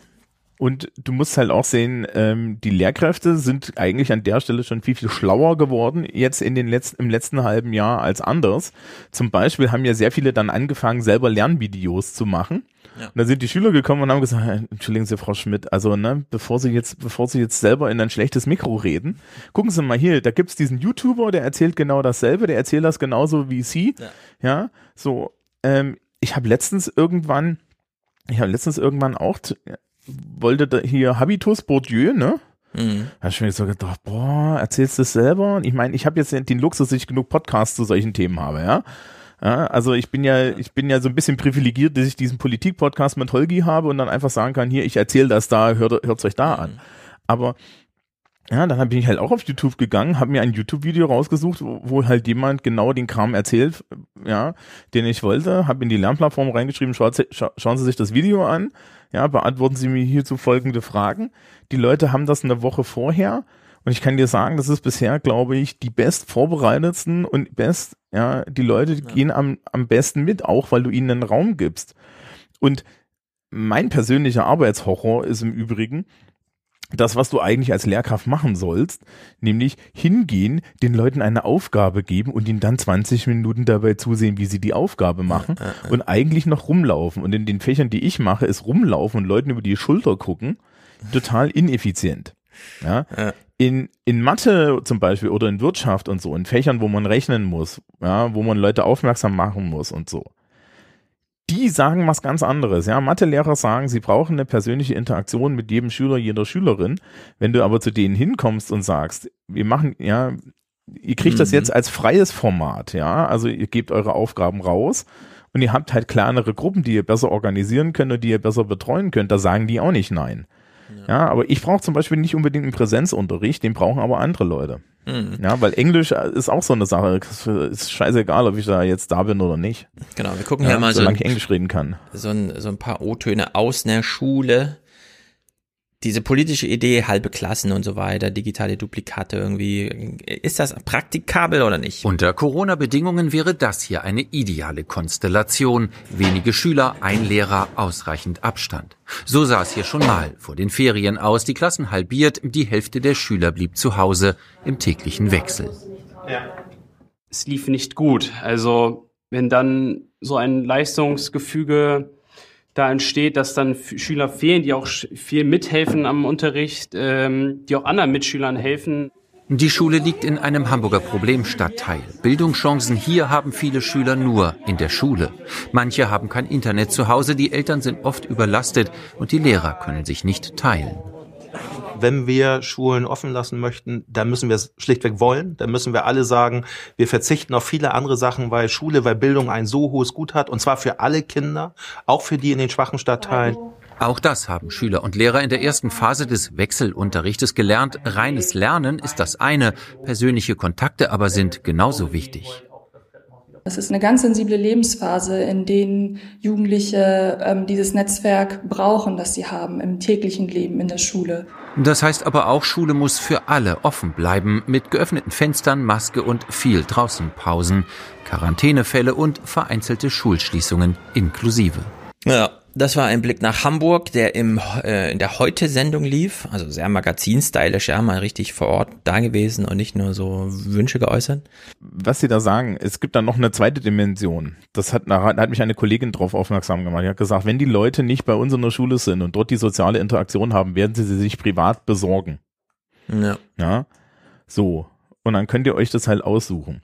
Das Äh, ist eh das große Corona-Dilemma, ja. Macht den Leuten die Gaststätten zu, die Sportvereine und so weiter. Und dann sagt Winfried Kretschmer bei Lanz, ah, wir haben nicht darüber nachgedacht, was die dann ansonsten machen. Wir, wir haben einfach nur die Liste gesehen, wo hat man Kontakte und dann haben wir das halt zusammengestrichen. Ähm, und wegen, was der, was der eine Schüler da gesagt hat, ne? Wir haben, äh, ich habe, wir haben ja solche, wir unterhalten uns ja im Lehrerzimmer über solche Sachen länglich, ne? Mhm. Und eine Unterhaltung, da meinten dann die, die Kolleginnen und Kollegen, ja, was wir nicht machen können, ist, wir können nicht Klassen gemeinsam per Videokonferenz beschulen, weil dann reden die nicht mehr. Also die reden so und so weniger mit dir, ne, weil alle dann hübsch ihre, ihre Kamera aushaben und ihr Mikrofon aushaben und da eigentlich lurken, ja. Mhm. So, und, und du im Endeffekt jetzt wirklich da rein Frontalunterricht machst, ja, also nur Zeug erzählst. Noch schlimmer ist es halt, wenn du es auch noch aus dem Klassenraum ohne Webcam machen musst, weil dann bist du halt echt so, da redest du nur noch. Ich meine, die Schülerschaft auch ist totaler Ja. Käse. Ja. Da können sie auch selbstgesteuert arbeiten, so komplett. Und äh, uns wurde, dann haben die halt gesagt, nein, das Problem ist, wenn die Schülerinnen und Schüler haben erstens sind dann in einem Raum, wo andere Schülerinnen und Schüler sind, die sie nicht kennen. Und das heißt, sie werden sich nicht äußern, weil sie nicht ihren Status in dieser Gruppe kennen. Ja. Du hast auch mit schlechten Schülerinnen und Schülern kein Problem, dass die sich im Unterricht äußern, wenn sie wissen, alle außenrum wissen, ich bin in Englisch nicht gut. Ja, weil dann hast du deine Lehrkraft, die weiß das auch, die geht mit dir entsprechend um. Du hast deine Mitschülerinnen und Mitschüler, die wissen das auch, die können darauf reagieren und ähm, du gibst dir halt im Endeffekt keine soziale Blöße, ne? sondern es ist diese, dieser Begriff von Klassenraum als Schutzraum, das kapieren die Leute immer nicht ganz. Aber wenn die Tür Ja. zu ist, ist die Tür zu, ja. Und wenn ich sage, es gibt hier keine mündlichen Noten außer an spezifischen Stellen, dann ist es so. Und dann, da, da baut sich eine Vertrauensbasis auf. Aber wenn du auf einmal mit 30 oder extra Leuten in einer in einer äh, Konferenz, in so einer Videokonferenz bist, dann redest du halt nicht mal, weil du hast ja, du weißt ja nicht, wer das ist und die machen sich am Ende über dich lustig und so weiter. Ja, ja ist eigentlich Und- so verrückt, ja, weil Merkel und so, die machen seit einem halben Jahr diese EU-Gipfelkonferenzen. Der Ministerrat trifft sich nur online und die kennen genau die Defizite. Da spricht keiner offen, da kommt man zu nichts, da kann man keine parallelen 1 zu 1 Gespräche führen. Das ist absolut unproduktiv und man könnte es genauso gut sein lassen. Da kann man sich auch die ja, Reden zu Protokoll geben und dann guckt man mal kurz durch, ob da irgendwas Überraschendes dabei ist, fertig. Und genauso ist es in der Schule auch, aber irgendwie wird das, dieses Zugeständnis äh, fehlt. Ja, naja, das Problem ist halt, dass, äh, äh, das, dass da instrumentell über Schulen gedacht wird. Ne? Ja. Also die Forderung nach den halbierten Klassen ist genau wie die Liste äh, der Kontaktbeschränkungen. Ja, was können wir denn noch machen? Genau. Dass das weder von der Arbeitszeit der Lehrkräfte geht, noch von den Möglichkeiten vor Ort, technisch und so weiter, ähm, noch, noch, noch wirklich einen Vorteil für die Eltern bringt oder, ja, oder, oder eher mehr Nachteile. Ähm, das, das haben sie ja alle nicht auf dem Schirm. Also was man da halt wirklich sagen muss, ist, diese, diese, diese Reaktion jetzt auf, mit Bezug auf Schule, wie, wie der Diskurs da geführt wird, ist halt an vielen Stellen sehr eigenartig. Ich habe das jetzt auch schon öfter gesagt. Ich finde es sehr interessant, wie Leute über auch so meiner Alltagsrealität sprechen. Ähm, ja, wenn sie sich da irgendwie so auf Twitter und so weiter unterhalten, wo ich mir immer so denke, aber Leute, also das ist nicht bei, meine Schülerschaft sitzt halt mit einem gewissen Galgenhumor, aber die sitzen nicht zittern da. Mhm. Wir hatten jetzt mehrere Corona-Fälle an der Schule, die ganzen Klassen wurden durchgetestet, wir hatten keine Übertragung in der Schule. Da kommen wir jetzt mal drauf, denn das finde ich, ähm, also es war auch so ein bisschen ein Thema in den Tagesthemen, sofern wir das jetzt rauskratzen, denn das Infektionsgeschehen, also sagen wir mal so, die Abendnachrichten sind für Leute gemacht, die ähm, nachgucken können, die Drosten hören und die dann wissen, also wenn ich infiziert werde, ist die zehn Prozent, ja, die Wahrscheinlichkeit, dass ich daran sterbe und von Folgeerkrankungen wollen wir gar nicht reden.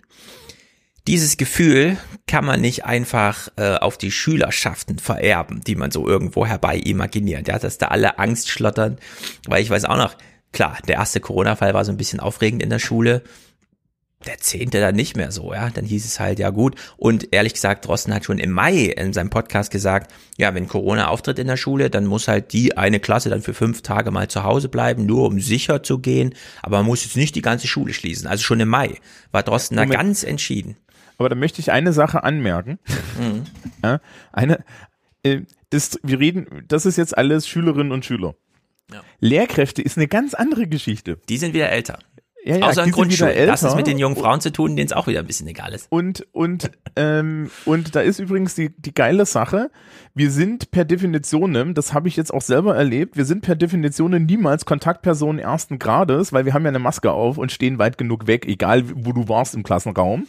Ja. Mhm. Und äh, eine Kollegin hat diese Woche, als sie von der Schülerschaft gefragt wurde, ja, ja, wie ist denn das so zu denen einfach nur noch trocken gesagt? Na, wissen Sie, das kommt mit dem zweiten Staatsexamen, da werden sie einfach resistent. also, sprich, ja. den Diskurs, den wir über Schülerinnen und Schüler führen, der ist vielleicht gar nicht so passend. Auch, ich habe mir ja gestern noch hier irgendwie Sandra Zisex angehört beim, mhm. beim aktuellen Coronavirus-Update. Die sagt halt auch, ja, die Inzidenz steigt halt in die Altersgruppe, wo meine Schüler drin sind, dann in die Spitze hinein, ja. aber die steigt linear. Das ist nicht so das Problem. Und die Dunkelziffer übrigens, wo Kleber gesagt hat, die Dunkelziffer ist sechsmal so hoch. Ja, die Dunkelziffer ist auch woanders sechsmal so hoch. Und das waren die Zahlen aus dem März in München. Ja, ja also sprich, man hat die Dunkelziffer bei den Kindern nachgewiesen, die man bei den Erwachsenen angenommen hat. Genau. Ähm, also wir waren im März die, locker bei 40, 45.000 Infektionen am Tag, und, als sieben gemessen wurden. Ja, und da ist halt die Sache, ähm, aus Not heraus sind wir Lehrer im Endeffekt, ja, und äh, also, also Lehrerinnen und Lehrer sind wir, sind wir essentielles Personal und wir werden im Endeffekt genauso behandelt wie, äh, äh, wie Pflegekräfte, die, die Corona-positiv sind und dann halt einfach zur Pflege von Corona-Positiven eingesetzt werden. Ja. ja.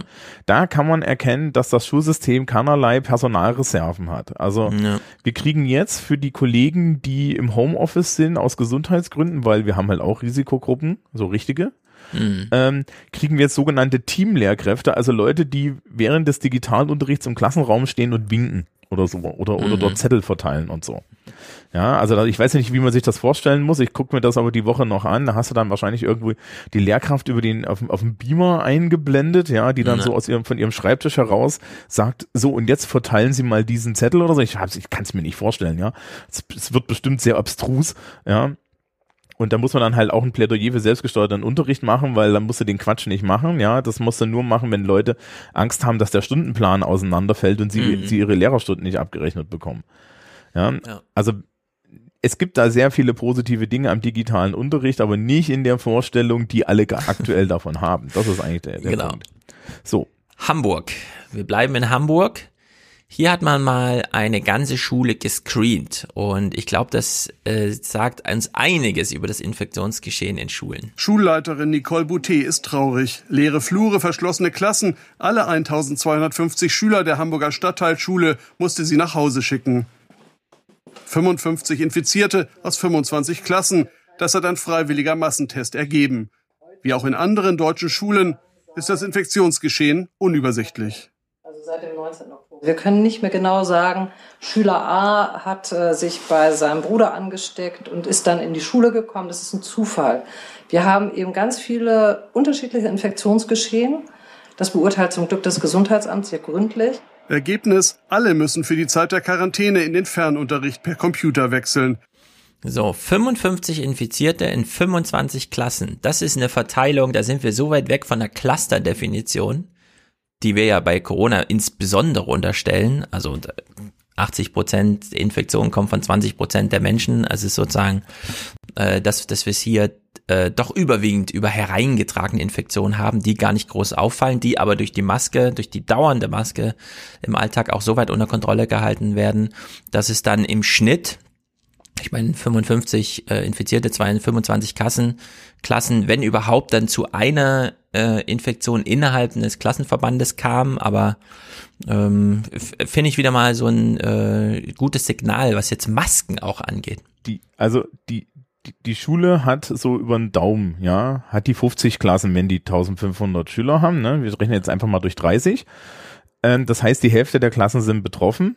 Kannst du auch zumachen, ja, wenn die Hälfte der Klassen auf irgendeine Art ein- oder zweifach betroffen sind. Ähm, das zweite ist, sie hat gesagt, das Gesundheitsamt beurteilt das, ja.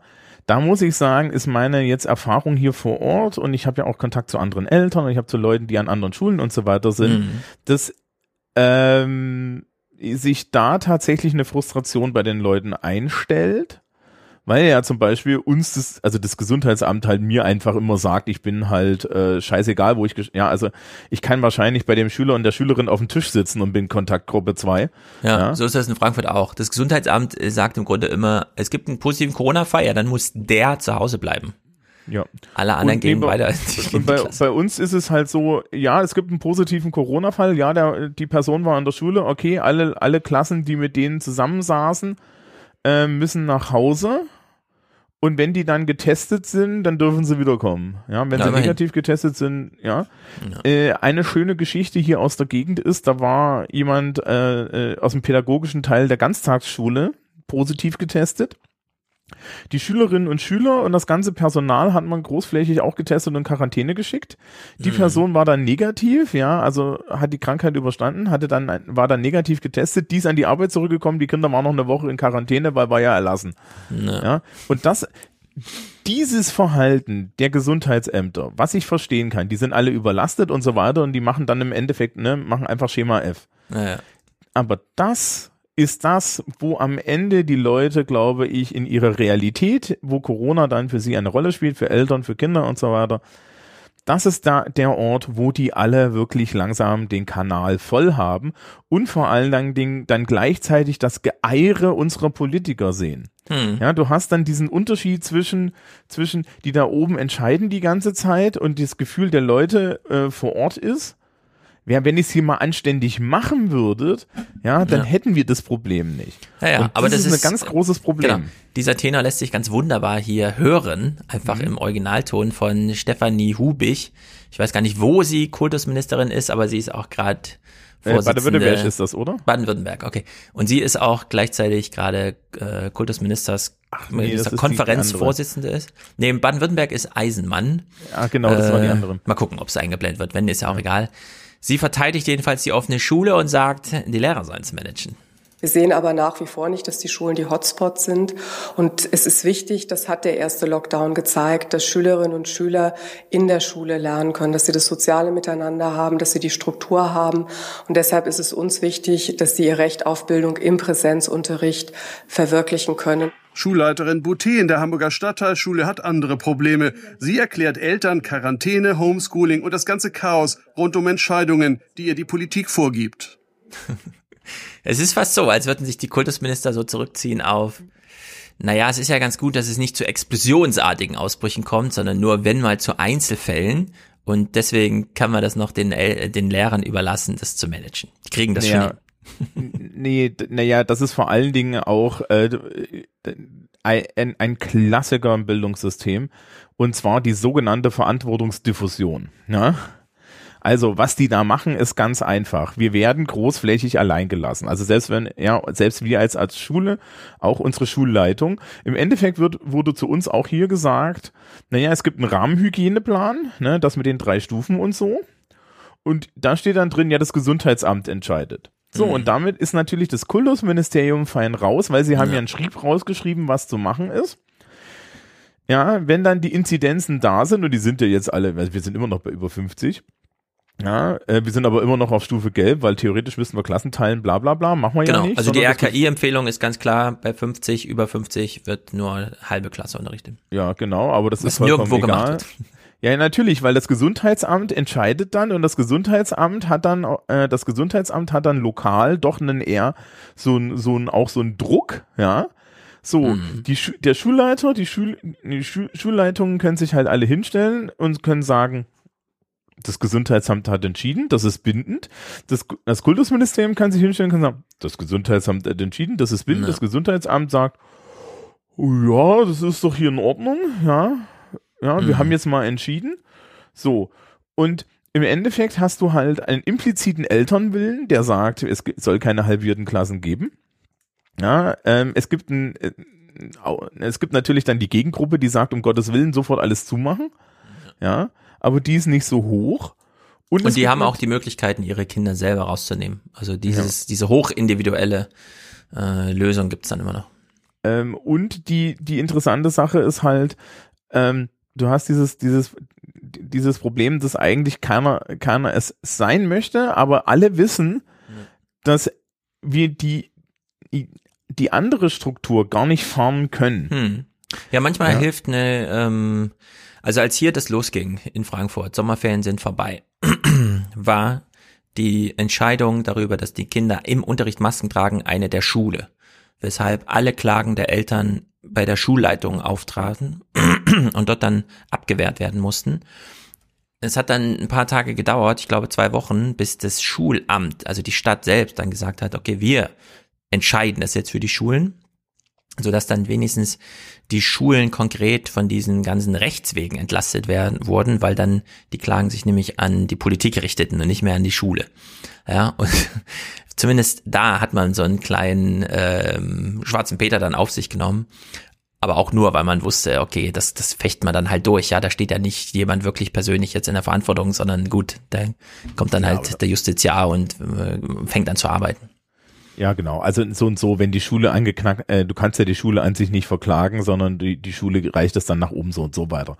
Ja, also ja, sprich- also es war für die Lehrerschaft schon, ähm, also dadurch, dass die das halt als Lehrerkollegium entschieden haben und die Schulleitung das dann über so einen Brief vermittelte, standen die schon ganz schön im Feuer.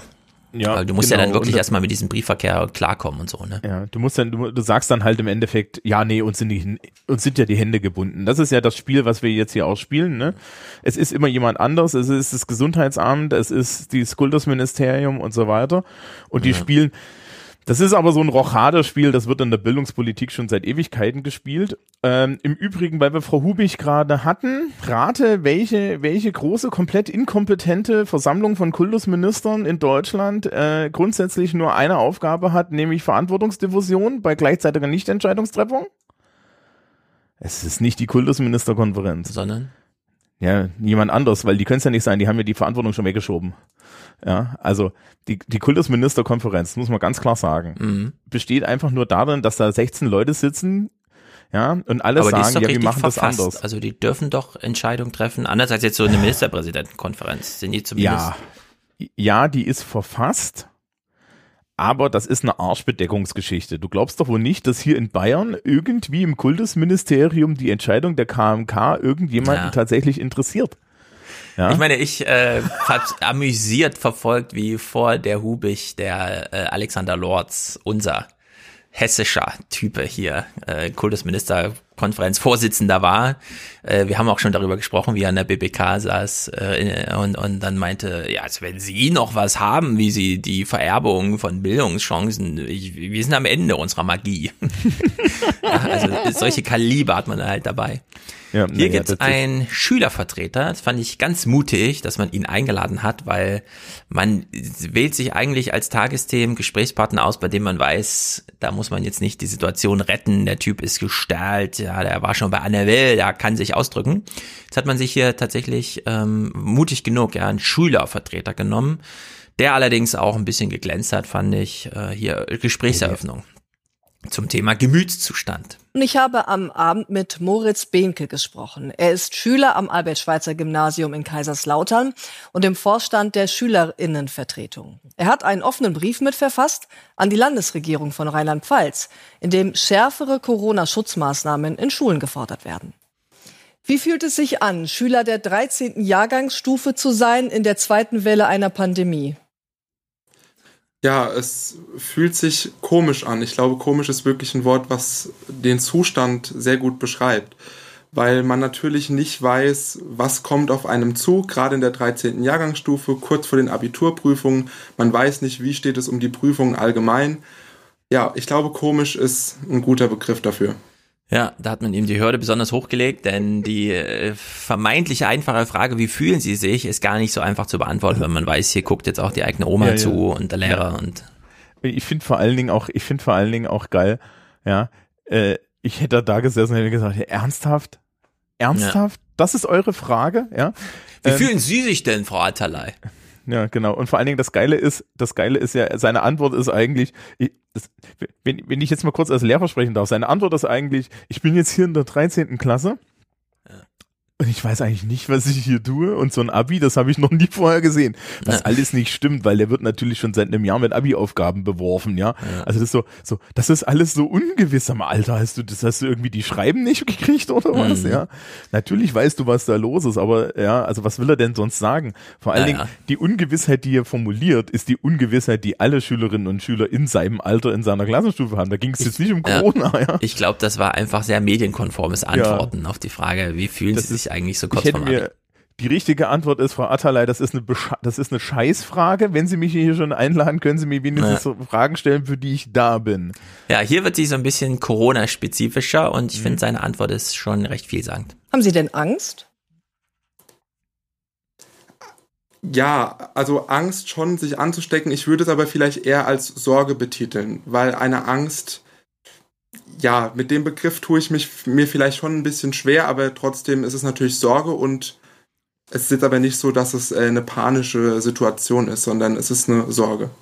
Ja, also diese, ich weiß nicht, wie es bei deinen Schülern ist, die, mit denen ich so, das, die wissen Bescheid, dass sie daran weder sterben noch sonst irgendwas passiert, sondern die wissen, was Corona bedeutet und wo die eigentlichen Gefahren sind, nämlich dass sie es asymptomatisch weitertragen und dann die Oma stirbt. Also ähm, was tatsächlich nicht stattfindet, ist, dass meine Schülerschaft panisch vor mir steht. Außer es ist Schulaufgabe in Mathe, ja. ja. Aber das hat komischerweise ganz andere Gründe. Ähm, Sorge ist richtig. Wir haben ja auch Schülerinnen und Schüler, die sind ähm, Risikogruppe, ja, ähm, und so. Äh, aber selbst die, also wenn ich das einschätzen müsste, wobei das hat bei uns auch so ein bisschen den Schulortcharakter. Also das ist bei unserer Schulart auch, äh, auch so generell angelegt, so ein bisschen in den Menschen, die da so nur sind die sind alle auch so ein bisschen, so ein bisschen, so auf eine defetistische Art zynisch, was das angeht. Mhm. Ja. Naja, wir sind halt hier, was soll das? Ja. Ja. Die lachen sich da, also, also vor allen Dingen wird sich halt auch über äh, so teilweise über die mediale Diskussion da irgendwie so mittlerweile ein Ast gelacht, ja. Also ja, wenn man sich, wenn genau. man sich denkt, die, die Bundesregierung hat irgendwie vor vier Wochen oder so ein Bild getwittert, da standen die drei Gs drin, was du verhindern sollst, Gruppen, Gespräche, ja, und geschlossene Räume. Da habe ich, hab ich, mich auch noch hingestellt gesagt, meine Damen und Herren, ne, haben Sie gehört, die Bundesregierung hat gesagt, sie sollen nicht in Gruppen auftreten, keine Gespräche führen und geschlossene Räume vermeiden. Ja. Willkommen. Ja, so, so, was willst du denn dazu noch sagen? Ja, wir, wir sind halt eigentlich den ganzen Tag in Räumlichkeiten. Übrigens auch der öffentliche Nahverkehr. Es gab jetzt erst wieder diese Bilder aus den Schulbussen. Ja, habe ja. ich gesehen. Wir sind grandios scheiße. Wir sind, wir sind in Räumlichkeiten, die dafür nicht gemacht sind ja, ähm, dafür muss man dann auch sagen, sind die Inzidenzen halt einfach mal total gering, weil man könnte ja eigentlich erwarten, dass das alles explodiert und es tut halt, halt anscheinend nicht. Müsste es eigentlich, ja. Also ja. in der Hinsicht, wenn du so einen Klassenverband hast, der komplett äh, immunfrei ist und äh, da steckt einer drinne, der müsste eigentlich wie in so einer äh, Kneipe da in Ischgl alle anstecken. Ja, also dafür reicht Corona eigentlich. Ja, aber da, da, da denken wir an Herrn Drosten und es gibt eine Sache, die der Drosten auch immer erzählt und die die Leute vergessen. Und das Fachwort, das er da benutzt, ist Dispersion. Mhm. 20 Prozent der Infizierten sind Superspreader, die anderen 80 Prozent mhm. nicht. Und mhm. das merkst du, ja. Und äh, es ist halt tatsächlich so, dass innerhalb von drei Tagen, also wir lassen ja auch Schülerinnen und Schüler daheim, die äh, in der Familie schon irgendwie einen Corona-positiven Fall haben, ja, die, die mhm. sind dann schon weg. So, und dann hast du halt nicht dieses Problem, ja. Wenn das dann halt über ein Wochenende läuft oder wenn das nicht klar ist und wenn die, wenn die, ja, wenn, wenn die Schülerin oder der Schüler noch nicht positiv oder noch nicht fertig getestet ist, ähm, äh, dann passiert da erstmal noch nichts. Und wenn dann halt was passiert, ja, okay, dann sind die Leute halt für eine Woche oder zwei Wochen weg. Also ich gehe davon aus, dass die Klasse, die da jetzt aktuell in Quarantäne ist, dass ich die nächste Woche einfach wiedersehe und dass sie mhm. dann halt alle vor mir stehen und sagen, ja gut, wir sind halt getestet, wir sind negativ getestet. Wenn jemand positiv getestet ist, dann bleibt er halt nochmal daheim. Ja. ja. Aber das läuft sich dann halt auch aus. Dann hast du von 30 Leuten immer noch zwei nicht da sitzen. Ich möchte übrigens auch, auch mal anfügen, die aktuellen Regelungen, wie mit Quarantäne umgegangen sind, ist, dass Quarantäne keine Krankheit ist, nicht mal für Leute, die positiv getestet sind. Also wir haben selbst Leute, die dann, wenn sie so einen positiven Corona-Test haben, dass sie dann einfach so, so im Distanz, ne, diesen, diesem Zuschaltmodus da dabei sind. Ähm, also die, die Betonung bei meiner Schülerschaft liegt auf das Erringen eines Fachabiturs und die sitzen alle eher da und denken sich, oh, kann ich nicht noch schnell was nachschreiben? Es ist jetzt total doof, wenn ich hier drei Leistungsnachweise verpasse. Ja. Wir kommen auch langsam unter Druck. Und das führte dann halt wieder dahin zurück, dass wir Schulrecht haben, ähm, das absolut unflexibel ist und wo wir in die Verwaltungsgrenzen des Schulrechts laufen, weil halt man uns keine Möglichkeit jetzt gibt, irgendwie in so einem Notfall flexibler zu arbeiten. Ja. ja, und das ist nämlich ein grandioses Problem, vor allem für den Schülersprecher hier. Zum einen, finde ich, nutzt er mal eine Chance, mal einen anderen Fokus auf die junge Generation zu legen. Sie gehören ja zu einer Generation, die auf der einen Seite in der Schule mit hunderten anderen tagtäglich zusammen sein muss und gleichzeitig sehen manche sie als Risiko für Lehrkräfte oder Ältere. Und dann auch diese pauschale Idee, dass junge Leute unbedingt Party machen wollen. Auch jetzt, da haben sie eine ganz schöne Last zu schultern. Das stimmt und ich bin der Meinung absolut zu Unrecht, denn wir Jugendliche haben sowieso ein Imageproblem bundesweit. Wir werden sehr oft als Störfaktor wahrgenommen und diese Pandemie hat es jetzt wirklich nochmal verstärkt. Wir werden immer als die Partymacher und die Generation Corona-Party dar dargestellt und ich muss wirklich sagen, in meinem Umfeld werden die Kontakte wirklich auf das Minimalste heruntergefahren. Ich glaube wirklich, dass die, die die Corona-Partys machen, der kleine Teil ist, der dann aber letzten Endes eben hängen bleibt. Aber wirklich der große Teil der Jugend hält sich nach meiner Ansicht nach an die Corona-Regeln und ist da auch sehr akribisch bei der Umsetzung. So, das ist das eine. Er fühlt sich hier, und zwar völlig zu Recht, bricht ja, die Rentenrepublik mit allem, was sie so im äh, Repertoire hat über seine Generation hinein. Ja, und er ist schuld an allem. Und dann, ganz spezifisch, wie du es eben auch beschrieben hast, was ist eigentlich seine Herausforderung, über die so gar nicht gesprochen wird? Herr Behnke, Sie stehen kurz vor dem Abitur. Haben Sie Sorgen, zu einer verlorenen Generation zu gehören? Sorgen ja, man hört es ja auch täglich in den Medien. Die Generation Corona, der Abschlussjahrgang Corona. Das macht einem natürlich Angst, weil man möchte nicht für den Rest seines Lebens abgestempelt werden als, ach guck mal, der hat zum Corona-Jahr Abitur gemacht. Das Abitur ist ja weniger wert. Vor, vor diesem Stereotyp habe ich schon Angst und auch Sorge, aber trotzdem bin ich der Meinung, dass wenn wir jetzt eben agieren und ein Abitur unter möglichst normalen Bedingungen schaffen können, dass wir diesen Stereotyp auch überwinden können. Ja, das sollte man mal ernst nehmen. Eine Generation, die eh schon fühlt, dass sie also, von keinerlei also, Bedeutung ist, ja, erleidet jetzt nochmal spezifisch so einen Einbruch. Ja, naja, also das ist tatsächlich, letztes Jahr gab es ja diese Geschichte mit den, sollen wir die Abi-Prüfung schreiben oder nicht? Und ich habe dann ja. mal darauf hingewiesen, dass es ja schon, schon, schon Länder gab, die geschrieben hatten und damit allein das Gleichheitsgrundsatz alle schreiben mussten. Ja. Ähm, es gab die Schülersprecherin von Brandenburg, die gesagt hat, wir möchten die scheiß Abi-Prüfung schreiben. Und zwar nur aus einem Grund, ein Abi aus Brandenburg ist eh schon nichts wert. Ja, und wenn wir die nicht schreiben, dann können wir es vergessen. Und damit hat sie einen Punkt. Und er hat auch einen Punkt. Und ich habe gerade mal nebenbei, ich glaube, er ist aus Baden-Württemberg, ich habe gerade mal mhm. nebenbei nachgeguckt. Rheinland-Pfalz.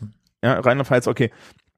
Die Stundentafeln sind alle ähnlich. In der zehnten Klasse ähm, haben Schülerinnen und Schüler an einem Gymnasium so irgendwas zwischen 36 bis 39 Wochenstunden.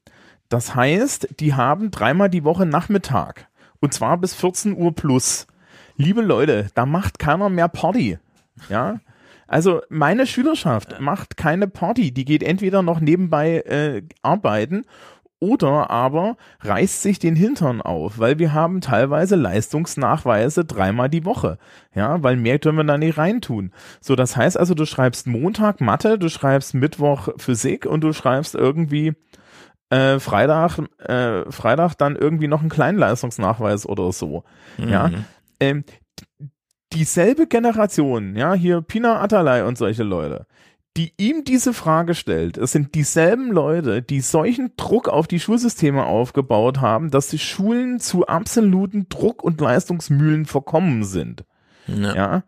Ähm, die Menge an Leistungsnachweisen, die wir jetzt aufgrund auch unserer neuen Schulordnung ähm, den Schülerinnen und Schülern draufdrücken müssen und vor allen Dingen auch die Zeiträume, in denen das passiert, ähm, das ist katastrophal. Wir haben dieses Jahr eine geile Regelung bekommen.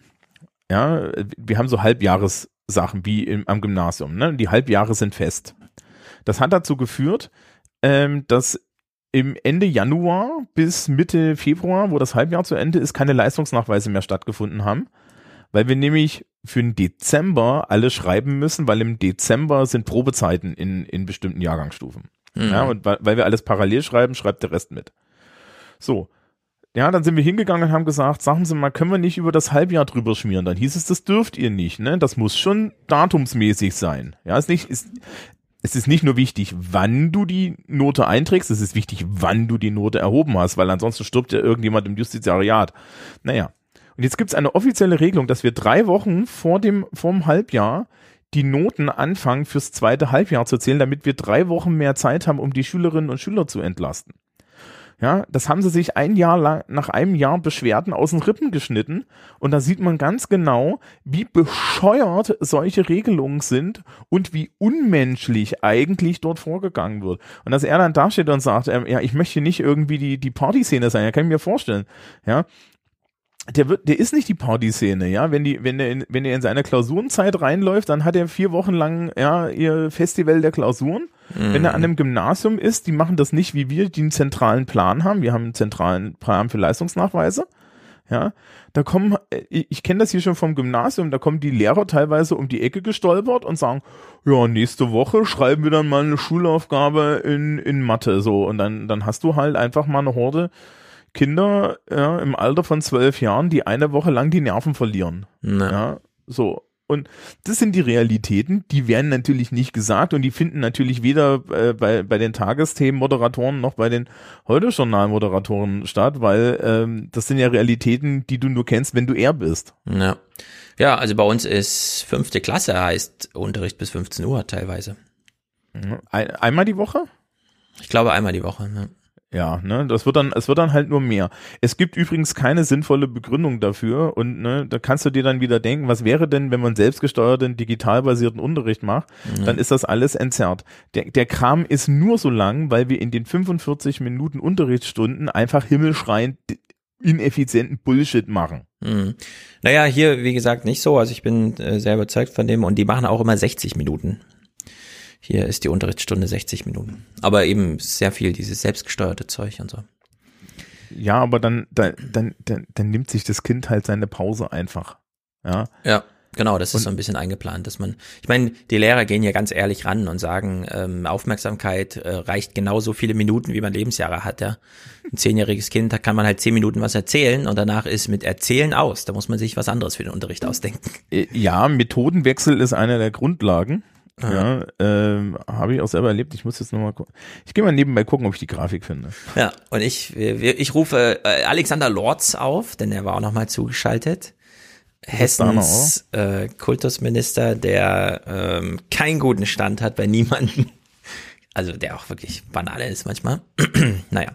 Er war allerdings hier zugeschaltet, äh, vier kleine Clips. Ich dachte, zum Ausstieg ist das vielleicht nicht schlecht. Er feiert sich erstmal selbst. Alexander Lorz von der CDU ist Kultus- und Schulminister in Hessen und jetzt bei uns. Guten Abend, Herr Lorz. Schönen guten Abend. Also wir haben es gerade gehört, Schulen zu, das wäre eine Tragödie. Aber haben Sie die Lage noch im Griff? Ja, im Moment, wenn wir uns die Zahlen anschauen, haben wir einen relativ guten Überblick. Sie haben ja die bundesweiten Zahlen genannt. Ich könnte Ihnen die Zahlen für Hessen nennen. Ähm, ja, wir haben im Moment Quarantänemaßnahmen, wohlgemerkt Quarantäne, keine Infektionen, äh, für zwischen drei und vier Prozent unserer Schüler beziehungsweise unserer Lehrkräfte. Ähm, das ist natürlich eine Herausforderung, aber es bedeutet andererseits, dass über 95 Prozent der Schülerinnen und Schüler nach wie vor regulär zur Schule gehen können. Das ist unter den Bedingungen, die wir im Moment in dieser Pandemie vorfinden, glaube ich, eine große Leistung. Seine. Er hat's gestaltet, er hat's gemacht. Große Leistung. Ähm, ich habe ich habe meine Grafik gefunden. Ich halte die mal kurz in die Kamera. Ja, ja. man kann sie grob sehen, genau. Man kann Kreise. sie grob sehen. Der, das ist, das sind, das sind so konzentrische Kreise. Der äußere Kreis ist die verfügbare Unterrichtszeit. Dann kommt die faktische Unterrichtszeit, nämlich Mhm. nachdem du das Klassenbuch aufgemacht hast, einen Scheiß eingeschrieben hast, geguckt Ja. hast, dass jeder da ist und so weiter. Dann gibt's die Zeit des Engagements der Schülerinnen und Schüler. Das ist dann schon weniger. Und dann gibt's die effektive Lernzeit. Die effektive Lernzeit in einer 60 Minuten selbstgesteuerten unter äh, in ein- 60 Minuten selbstgesteuerten Lernens ist die sämtliche Zeit, die das Kind Aufmerksamkeit aufmerksam ist. Das kann bei 60 Minuten gerne mal eine halbe Stunde sein. Von 45 Minuten sind, sind Schülerinnen und Schüler mental gefühlt 10 Minuten dabei. ja. Ja. Ja, aber so Also- funktioniert. In der Hinsicht, ich finde das auch gar nicht so schlecht, dass die, also der Klassenraum ist wie folgt aufgebaut. Äh, man sitzt nicht in Reihe oder so, sondern das sind äh, so kleine Tischgruppen, äh, wo Mhm. man schon einzeln gut sitzen kann, aber auch schon zu dritt noch ganz bequem. Bei vier wird's dann, glaube ich, ein bisschen eng und so. Und dann gibt's halt diese Regalseite und dann gibt's die Lehrerecke. Also man kann sich da durchaus bewegen. Das ist, man sitzt da nicht nur so, ne? Also man, diese, diese Phasen, die du da gerade gezeigt hast, die sind da durchaus eingeplant. So dieses, und jetzt gehe ich erstmal zum Regal und dann stöber ich mal kurz, gucke mir vielleicht nochmal die anderen Sachen an und dann nehme ich aber so meinen Aufgabenkatalog, gehe zurück, setze mich hin, blätter das auf. Wenn man den Aufgabenkatalog in der Hand hat, das haben die also selbst gestaltet, das sind so Karten, die an so einem Ring, an so zwei Ringen zusammenhängen, so dass man so durchblättern kann. Also da ist man ziemlich schnell drin dann, ne? Das ist dann kein großes Blättern oder so, sondern ist man sofort dabei, sobald man sich hingesetzt hat. Aber man kann eben auch aufstehen und, und der Hinsicht, das ist schon, also da wird sehr viel davon beachtet, was da so drin steckt. ähm, es gibt, es, es gab ja, als Smartphones aufkamen, ne, gab es ja mal dieses Problem, dass die ja verboten waren, weil angeblich lenken sich die Kinder im Unterricht so ab und so. Ja. Und dann hat man mal eine Studie gemacht und hat festgestellt, nö, die Menge an Ablenkung, die Schülerinnen und Schüler im Unterricht haben, bleibt gleich, es ist vollkommen egal mit was. Meine, ähm, ich habe in meiner einen Englischklasse Leute, die habe ich letztes Jahr auch gehabt, die sind gerne mal mit Aufgaben vor der Zeit, die ich angegeben habe, fertig. Die holen ihr Handy raus und fangen an, irgendwelche Bücher zu lesen. Ja. Mhm. Ähm, es könnte mir doch nicht egaler sein. Ja. Machen die ihren Scheiß, ja. Machen die meine, machen die meine Anforderungen, ja. Schreiben die im Schnitt gute Noten, ja. So, ja. Ähm, da, da steckt unheimlich viel drin, ja. Also wir müssen dann, also wir können irgendwann mal darüber reden, wie verletzt Lehrkräfte darüber sind, ja, insbesondere so der, der älteren Couleur, dass sie halt eigentlich nicht mehr wichtig sind, ja, und wie, wie wichtig das anscheinend für viele Leute zu, zu sein hat, dass man als, als Lehrkraft wichtig ist. Äh, interessanterweise, äh, wenn du ernst genommen werden willst, ist es eigentlich so, dass du halt hin und wieder mal durchblicken lassen musst, dass du kompetent, kompetent bist. Mhm. Ja, und dass du vor allen Dingen auch transparent bist, indem du dir deine Noten gibst. Das ist überhaupt kein Problem. Ja? Ja. Wenn die, wenn die Schülerinnen und Schüler merken, okay, der weiß, wovon er redet, ja, dazu gehört im Übrigen auch zu wissen, wann man sagt, ich habe keine Ahnung, ich schaue es nach. Mhm. Ja, und wir wissen, wo unsere Noten entstehen. Eigentlich überhaupt kein Problem. Ja. Und äh, äh, so diese ganze Idee, ich bin da irgendwie die Lehrkraft, ja. Also meine Mutter sagt immer, die, die, die, die, ne, ne, so, so, so, die, die Schüler müssen doch vor dir Respekt haben, du bist doch der Lehrer. Hab ich gesagt, nee, den, nee, den Respekt, den verdiene ich mir schon. Ja. Ja. Und wenn, wenn, wenn ich verlange, dass sie von mir Respekt haben, dann haben wir ein Problem. Aber Herr Lorz ist ja anscheinend total erfolgreich. Lords äh, Leistung, ja, Leistung, Leistung. Es ist eine Leistung, die er erbracht hat, dass 95 Prozent ganz- weiter in die Schule So gehen. sieht er auch aus. Ähm, generell, ich glaube, ich glaube, eine Sache, die uns jetzt bei dieser ganzen Sache mit der Schule noch so ein bisschen die nächsten Wochen aufpassen wird, da darfst du dann gerne noch so ein bisschen aufpassen, wenn du das beobachtest. Mhm. Es wird uns jetzt mal das Kultusminister Material hier in Deutschland vorgeführt. Und ich glaube, man sollte sich als demokratische Öffentlichkeit vielleicht mal bei der Qualität dieses Materials überlegen, ob man äh, bei der nächsten Wahlentscheidung da nicht so ein paar Bedingungen knüpft. Weil Herr Lorz, äh, ich habe Herrn Rabe aus Hamburg gesehen, das ist auch so ein Rohrkrepierer, ja, ähm, die aus, aus Rheinland, die aus Baden-Württemberg, glaube ich, die, die eine, die war ganz okay. Ja, also, also über meinen eigenen Vorgesetzten sage ich natürlich nichts. Der ist total super. Mhm. Herr Piazzolo, der macht das total klasse. Wir hatten Ja. hier in Hessen vor Lords diese Bär, die jetzt die FDP in Europa anführt. Und das war so ein Dagegen ein Komplettversagen. Aufstieg, oder? Ja, und sie, ich habe sie damals auch in der FAZ-Redaktion erlebt, da war sie mal da. Oh Mann. Und hat dann so von der Lehrerreserve berichtet, 0,25 Prozent Lehrerreserve, das muss doch reichen. Ach so, 30 Prozent der Grundschullehrerinnen sind in dem Alter, wo man sich durchaus mal ein Jahr Zeit nimmt für die eigene Familie. Hm. Weißt du? Also es ist äh, völlig, wir haben doch eine, eine Landeslehrerreserve. Also es hieß dann, wenn dann die äh, für den definierten Elternzeitraum von einem Jahr ausfallen, weißt du, schickt Wiesbaden einfach jemanden mal rüber, statt dass die Schule intern einfach mal so eine kleine Ein-Personen-Reserve pro Grundschule aufbaut. Nee, nee, die Landeslehrerreserve wurde auf 0,25 Prozent eingetaktet. Also wirklich unglaublich. Naja, Alexander Lorz verteidigt hier mal den Präsenzunterricht. Wenn Sie die Richtlinien des Robert-Koch-Institutes ernst nehmen würden, dann müssten 95 Prozent der Schüler bereits jetzt im Hybridunterricht sein, also zum Teil zu Hause und dann online unterrichtet und dann wieder in der Schule in der anderen Woche. Warum nehmen Sie das nicht ernst? Wir nehmen die Empfehlungen des Robert-Koch-Instituts natürlich absolut ernst, ähm, aber es gibt eben auch noch andere Faktoren, die zu berücksichtigen sind. Wir haben über die Wichtigkeit von Schule schon gesprochen, wir haben über die Wichtigkeit vor allem des Präsenzunterrichts gesprochen, äh, der sich eben äh, mit Fernunterricht bei allem, was wir da mittlerweile auch an Möglichkeiten entwickelt haben, einfach nicht vollständig ausgleichen lässt. Und deswegen ist immer eine Frage in der Abwägung, äh, was kann man noch verantworten unter dem Aspekt des Infektionsschutzes einerseits, aber des Bildungsauftrages andererseits. Und ähm, ich glaube, wenn wir uns die Situation im Moment anschauen, dann ist es besser, wenn über 95 Prozent der Schülerinnen und Schüler regulär zur Schule gehen, als wenn über 95 Prozent mindestens teilweise zu Hause bleiben müssen. Er ist so froh, ja, dass das aufgrund seiner Anordnung ist Präsenzunterricht und sonst bitte nichts, dass das fun irgendwie funktioniert, ja. Das ist so sehr wackelig, aber ah, so. dass Corona es hergibt, ja, dass er sich nicht weiter drüber nachdenken muss. Äh, was ich da schlimm finde, ist, aber wenn du das als Lehrkraft hörst, ja, hörst du durch die Blume hindurch die Wahrheit, die, die wir eigentlich alle kennen. Die Wahrheit, also wenn, wenn der da die Wahrheit sagen würde und die anderen Kultusminister auch, müssen sich alle hinstellen und sagen, aber Herr Sievers, ja, ich habe jetzt schon ja, 150 Unterrichtsstunden, die pro Schuljahr im Schnitt an einer Schule ausfallen. Ich habe nicht genug Lehrkräfte, weil wir die nicht anständig bezahlen und die Lehrerbildung stinkt. Mhm. Ja. Und deswegen, ja, und weil wir nicht genug verbeamten und so weiter und so fort. So, und deswegen haben wir ein natürliches Defizit. Ja, wo sollen wir denn die Leute und die Arbeitsstunden noch hernehmen? Ja, so. Das ist doch die Antwort, ja. Man hat ja, man hat ja auch in Hessen garantiert überall in den letzten Jahren Lehr Lehrerstellen eingespart, eingespart, eingespart. Ja, ähm, die, die, die, ja, jetzt, jetzt fällt ihnen das halt auf die Füße, Hm. dass, dass sie da nicht investiert haben. Ja, ja ich meine, es gibt ich- jetzt im, Ja, wenn er wirklich ehrlich wäre, könnte er auch zurückfragen, ja, aber Herr Sievers, ähm, Sie können nicht zehn Jahre lang bei einem Sender arbeiten, der uns irgendwie äh, das Märchen der schwarzen Null predigt und dann, wenn es mal hart auf hart kommt, bin ich jetzt plötzlich der Schuldige, ja, der Ihnen irgendwie erklären muss, was hier Sachlage ist. Es ist halt, wie es Ja. ist. Sie wollten das auch so.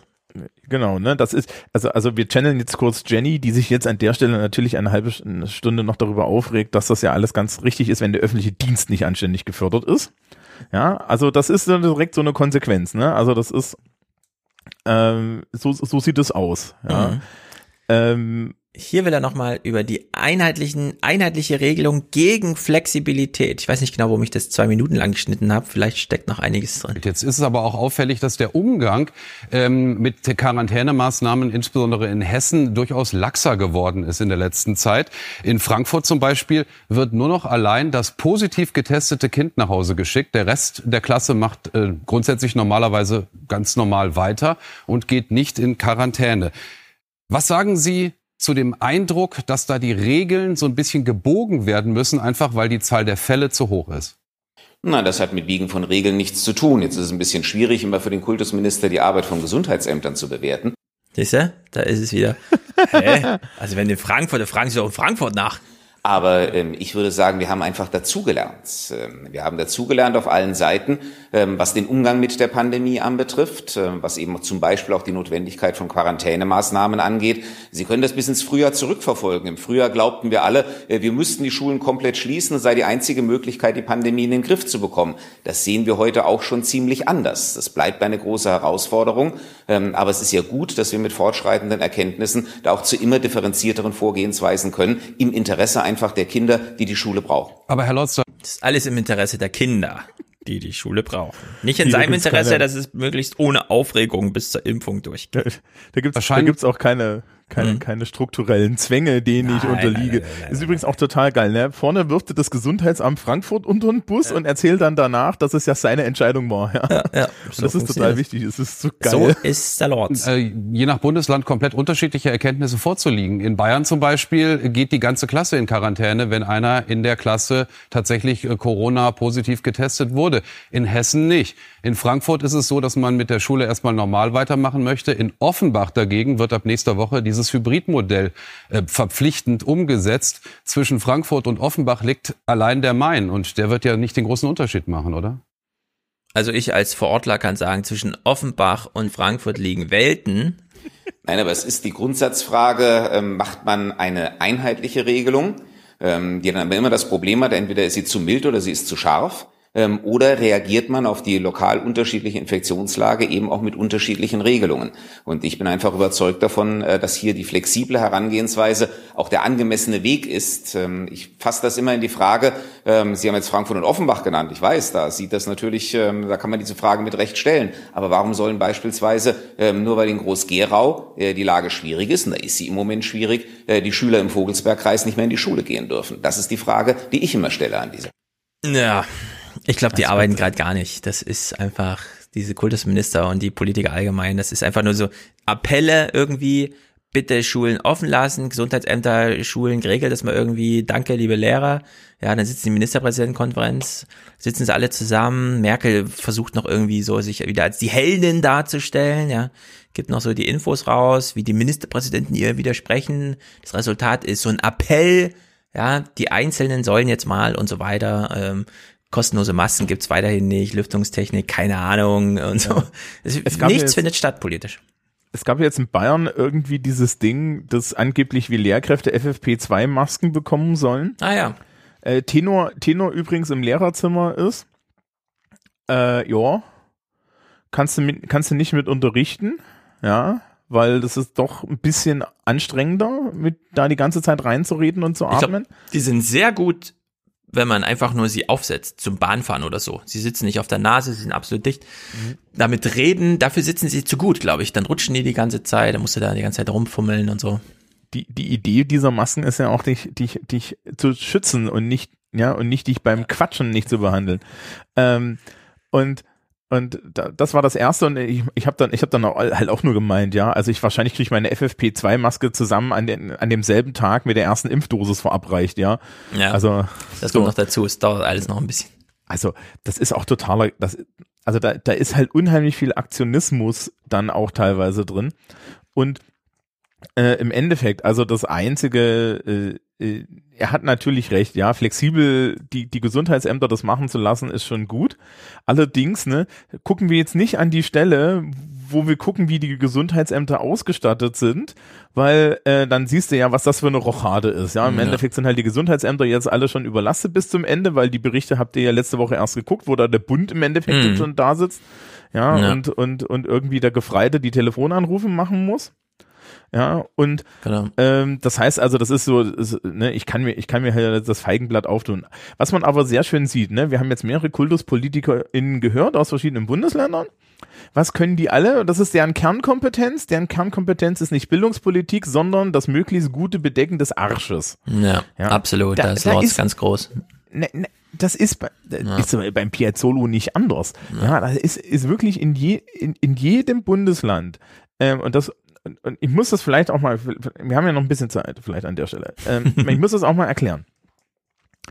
Der Grund, warum die Bildungspolitik in Deutschland so ein Dumpsterfire ist, das ist unsere Gesellschaft und das ist am Ende auch ein Rentnerrepubliksthema. Denn jeder Depp, sein Bruder und dessen Hund ist der Meinung, nur weil er mal irgendwann in der Schulbank Ja. gesessen hat, dass er Ahnung von Schule hat und eine unheimlich große Menge von den Leuten, die da jetzt diese Interviews geführt haben, ja, die wirklich eine höchste, eine relativ große Distanz zur Realität haben. Ähm, ja, auch zur Schulrealität. Ähm, ja, haben dort Vorstellungen, die sie dann als Druck, als gesellschaftlichen Druck auch noch mit hinzugeben. Du hast im Mhm. Endeffekt ja immer drei Interessengruppen. Du hast die, die das Schulsystem und die Lehrkräfte, die, das deckt sich nicht mal ganz, die, die Schülerinnen und Schüler und die Elternschaft. Und das sind eigentlich die drei, auf die man hören muss. Und dann gibt's von außen aber noch so einen Druck, der in diesen Diskurs hineinwirkt. Ja, und das ist, ja, und äh, die Elternschaft ist schon unheimlich schwierig, weil die ist fragmentiert. Mega. Also, Ja. Was ich da übrigens äh, anmerken möchte, wer das aktuelle Corona-Update hört, ne, da sitzt ja Sandra Zizek und da sitzt diese, diese sehr gute Wissenschaftsjournalistin, deren Namen ich mir leider nicht gemerkt Mhm. habe. Ja. Und die reden am Ende so ein bisschen persönlich über Schule und so. Ja. Und weißt du, was du den beiden anmerkst? Die haben beide Kinder. Die haben Ja. beide Kinder im schulpflichtigen Alter, weil die reden auf, ja, du merkst, wie betroffen die sind. Ja, und du merkst auch, ähm, dass die ganz anders darüber, dass da ganz anders darüber geredet wird, als wenn du jetzt hier so ein, so ein, so ein, Ja. äh, so, so ein Heute-Journal. Ja, genau hast. das würde ich jetzt zum Ende auch mal anmerken, dieser Lords und diese ganzen Politiker und so. Ich glaube, die machen gerade, wie eben schon gesagt, gar nichts. Die helfen uns wirklich in keinem Maße. Ich meine, wir haben jetzt mit Martin so als ultralibertären irgendwie letzten Fernsehpodcast darüber gesprochen. Vielleicht äh, kann man Corona wirklich mal ein bisschen ohne die machen, ne?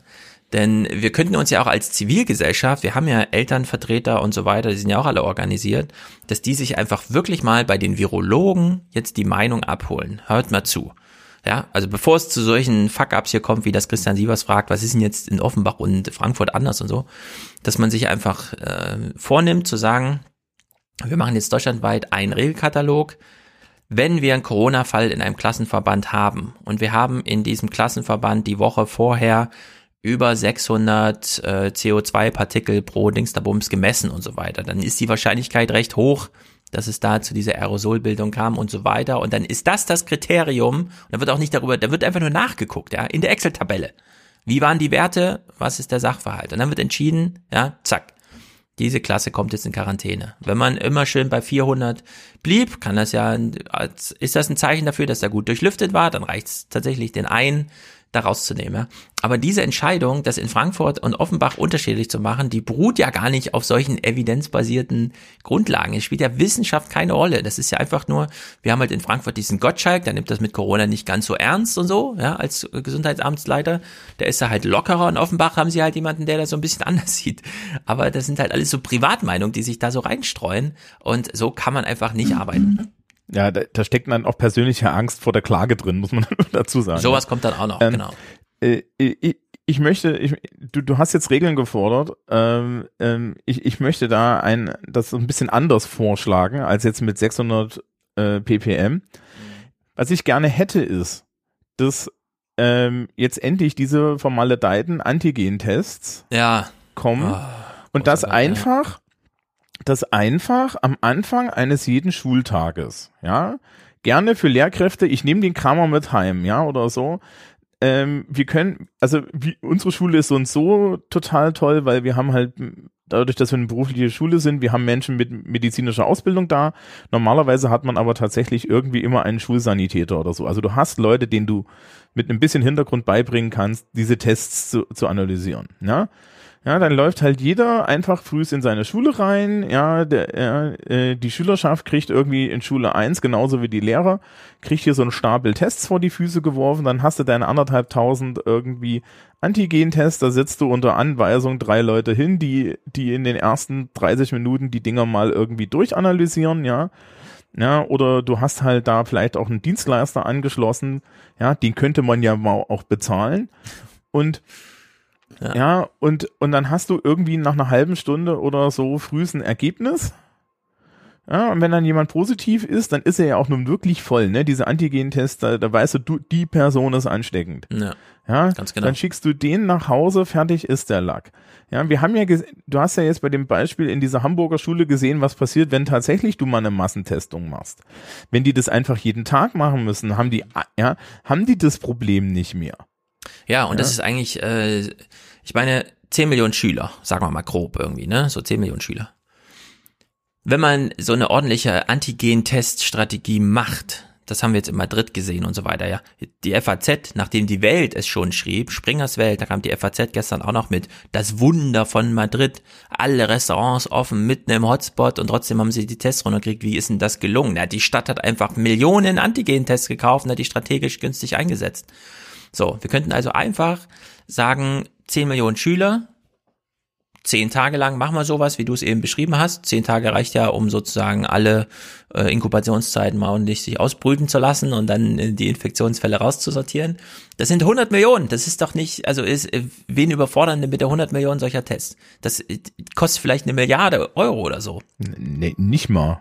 Das, ja, das ist zu finanzieren, es ist zu organisieren.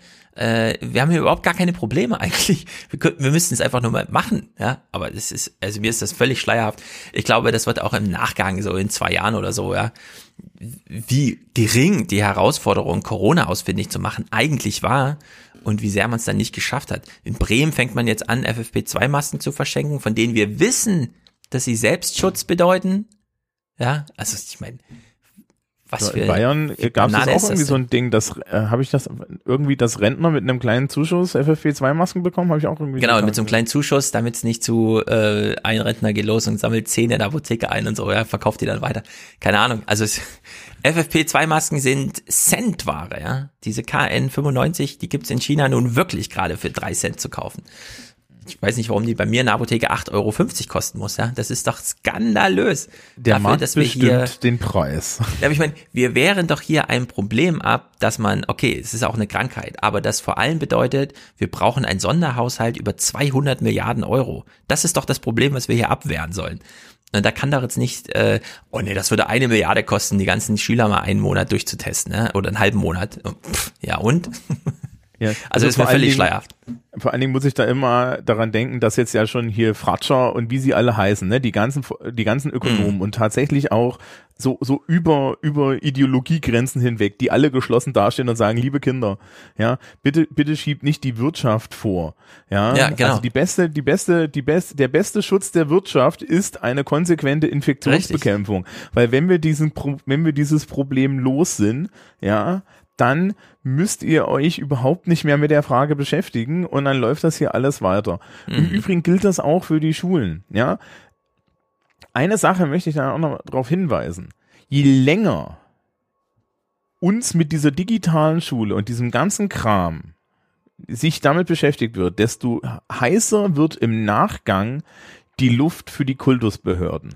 Ja. Denn wir führen jetzt ganz viele Dinge ein, oder mussten die einführen, wo im Nachgang Lehrkräfte, Eltern, Schüler und so weiter sagen werden, aber das ist doch während Corona gegangen. Ja. Ja. Flexible das Möglichkeiten, dass die Leute daheim bleiben. Flexible Beschulung von daheim. Digitale mhm. Beschulung von daheim. Zeitsouveränes Lernen. Das haben wir jetzt alles ausprobiert und das hat funktioniert. Ja, Leute wie Herr Lorz haben sich dafür auf die Schulter geklopft im Frühjahr. Jetzt drehen sie schon so ein bisschen die Uhr zurück, aber das Problem ist, das wird halt nicht weggehen, weil natürlich auch Lehrerinnen und Lehrer sagen werden, ja, das lief doch total klasse. Mhm. Ich habe jetzt hier ganz andere Möglichkeiten und da schließt sich noch eine Diskurs ein in den nächsten zehn Jahren im Bildungssystem. Ja. Da werden die sich echt gewaschen haben. Stell dir mal vor, du hast dann so Ansprüche von Eltern, die dann kommen und sagen, Urlaub ist schön, aber in Sommerferien ist immer zu teuer. Wir würden gern drei Wochen vor den Sommerferien fahren. Machen Sie uns den Aufgabenkatalog fertig, den wir dann in den Sommerferien abarbeiten, wenn wir nämlich zurückkommen. Ja, so viel Flexibilität wünsche ich mir eigentlich dass man da mal so ein bisschen ins Reisen, ja, dass, dass Kinder mal reisen können und diese Schulbesuchspflicht da auch mal ein bisschen gelockert wird. Nee, nee, da, da wirst du immer noch von der Polizei am Frankfurter Flughafen rausgezogen und mit einer Strafe überzogen. Ja. Ähm, das, ja, naja, genau. Oder andere Sachen. Also mein, an meiner Schulart verlieren wir jedes Jahr Schülerinnen und Schüler in Probezeiten, in, in, in die Nichtausbildung, ja, in ein verlorenes Jahr weil sie krank sind. Wenn du bei uns in bestimmten Jahrgangsstufen länger als vier Wochen nicht da bist, kannst du dieses Schuljahr vergessen. Mhm. Aus, aus strukturellen Gründen. Das ist vollkommen egal, wie leistungsfähig du bist. Irgendwann läuft sich das aus strukturellen Gründen aus. Ja, so. Da geht es um Noten und lauter solche Sachen. Das ist einfach nicht machbar und das ist vor allen Dingen nicht gut machbar. So. Das könnte man ja alles verhindern. Mhm. Ja. Ähm, es gibt übrigens schon seit Ewigkeiten zum Beispiel bei uns eine virtuelle Berufsoberschule, wo man äh, die kompletten Bücher online hat und eine Lernplattform und man kann halt einfach nebenbei wie im Telekolleg das lernen. Ja. ja. Aber dieses Modell ist halt, äh, das, da, da steckt auch so eine Ideologie dahinter. Und ich komme jetzt nochmal so auf, auf was zurück, was ich vorhin schon gesagt habe. Ich glaube, einer der wichtigsten Schritte, die wir jetzt mal uns bei der Diskussion über dem, wie Schule aussieht, machen müssen, ist, wir müssen uns endlich die Funktionen für die Gesellschaft auseinander dividieren. Wir müssen halt diese Betreuungsfunktion und die Beschulung und die, und die Unterricht und den Unterricht, wir müssen das einfach auseinander dividieren. Das heißt, ja, eine Schule ist eine Einrichtung, wo Kinder den ganzen Tag betreut werden. Aber sie werden nicht unbedingt durch strukturierten Unterricht betreut, sondern Mhm. sie werden betreut und es findet nebenbei Bildung statt und dieses wie und das wie die Bildung stattfindet hat außer dass es dasselbe Ort ist und dass das Personal teilweise Betreuungsaufgaben übernimmt, erstmal nichts mit der Betreuung zu tun. Weil aktuell fällt das immer in eins. Ich bin Ja. immer derjenige, der betreut, weil ich ja derjenige bin, der bildet. Ja, und in dem Moment, wo du das auseinander dividierst, eröffnen sich pädagogisch, gesellschaftlich, ja, A, neue Möglichkeiten und B, ähm, sind wir halt auch mal ehrlich, ja. Weil Kinder, ne, die, die Kinder sind ja frühest nicht in der Schule, weil, weil, weil, weil die Eltern in Ruhe noch eine Runde schlafen wollen. Hm. Nein, du hast absolut recht. Äh, du hast es vorhin schon gesagt. Ich denke jetzt auch so ein bisschen drüber nach. Ich meine, wir hatten jetzt im März diesen Schulschluss. Der bedeutet einfach drei Monate keine Schulbesuche. Das war spätestens nach zwei Wochen eine ernsthafte Belastung. Nur ich sehe das bei meinen eigenen Kindern und bei vielen anderen auch. Den kann man durchaus mal einen Schultag zu Hause, einen, in der Woche so gönnen. Und dann weiß man auch, die sind intrinsisch genug motiviert, um den ordentlich zu nutzen. Und zwar können sie den dann anderen nutzen, also inhaltlich anders nutzen, als wenn sie ihn in der Schule betreut sozusagen verbringen. Die Frage ist dann, wie kriegt man das mit den Eltern so organisiert? Ich bin aber der Meinung, so Kinder ab zwölf, ja, spätestens ab zwölf, wenn nicht ab zehn, können durchaus mal so einen Tag zu Hause auch einfach erleben.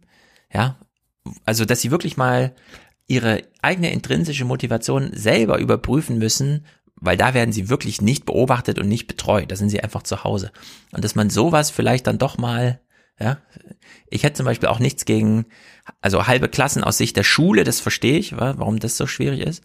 Aus der Sicht des Kindes und der Familie und zu Hause hätte ich jetzt gar nichts dagegen, wenn es hieß, so, es war ja auch kurz vor den Sommerferien so, dass man sagt, ja, äh, das eine Kind geht Montag, Mittwoch, Freitag in die Schule und das andere Montag, Mittwoch, Donnerstag oder sowas, ja, weil die Klassen sich da irgendwie aufteilen, dass man selbst sowas, also dass man diese Entkopplung von der Betreuung, äh, also da sehe ich auch äh, gewisses Potenzial drin, ehrlich gesagt. Ja, Üblicherweise haben Kinder in Deutschland zu Hause ein Zuhause, wo sie einen eigenen Schreibtisch haben und so weiter, wo sie sofort anfangen können, produktiv zu lernen.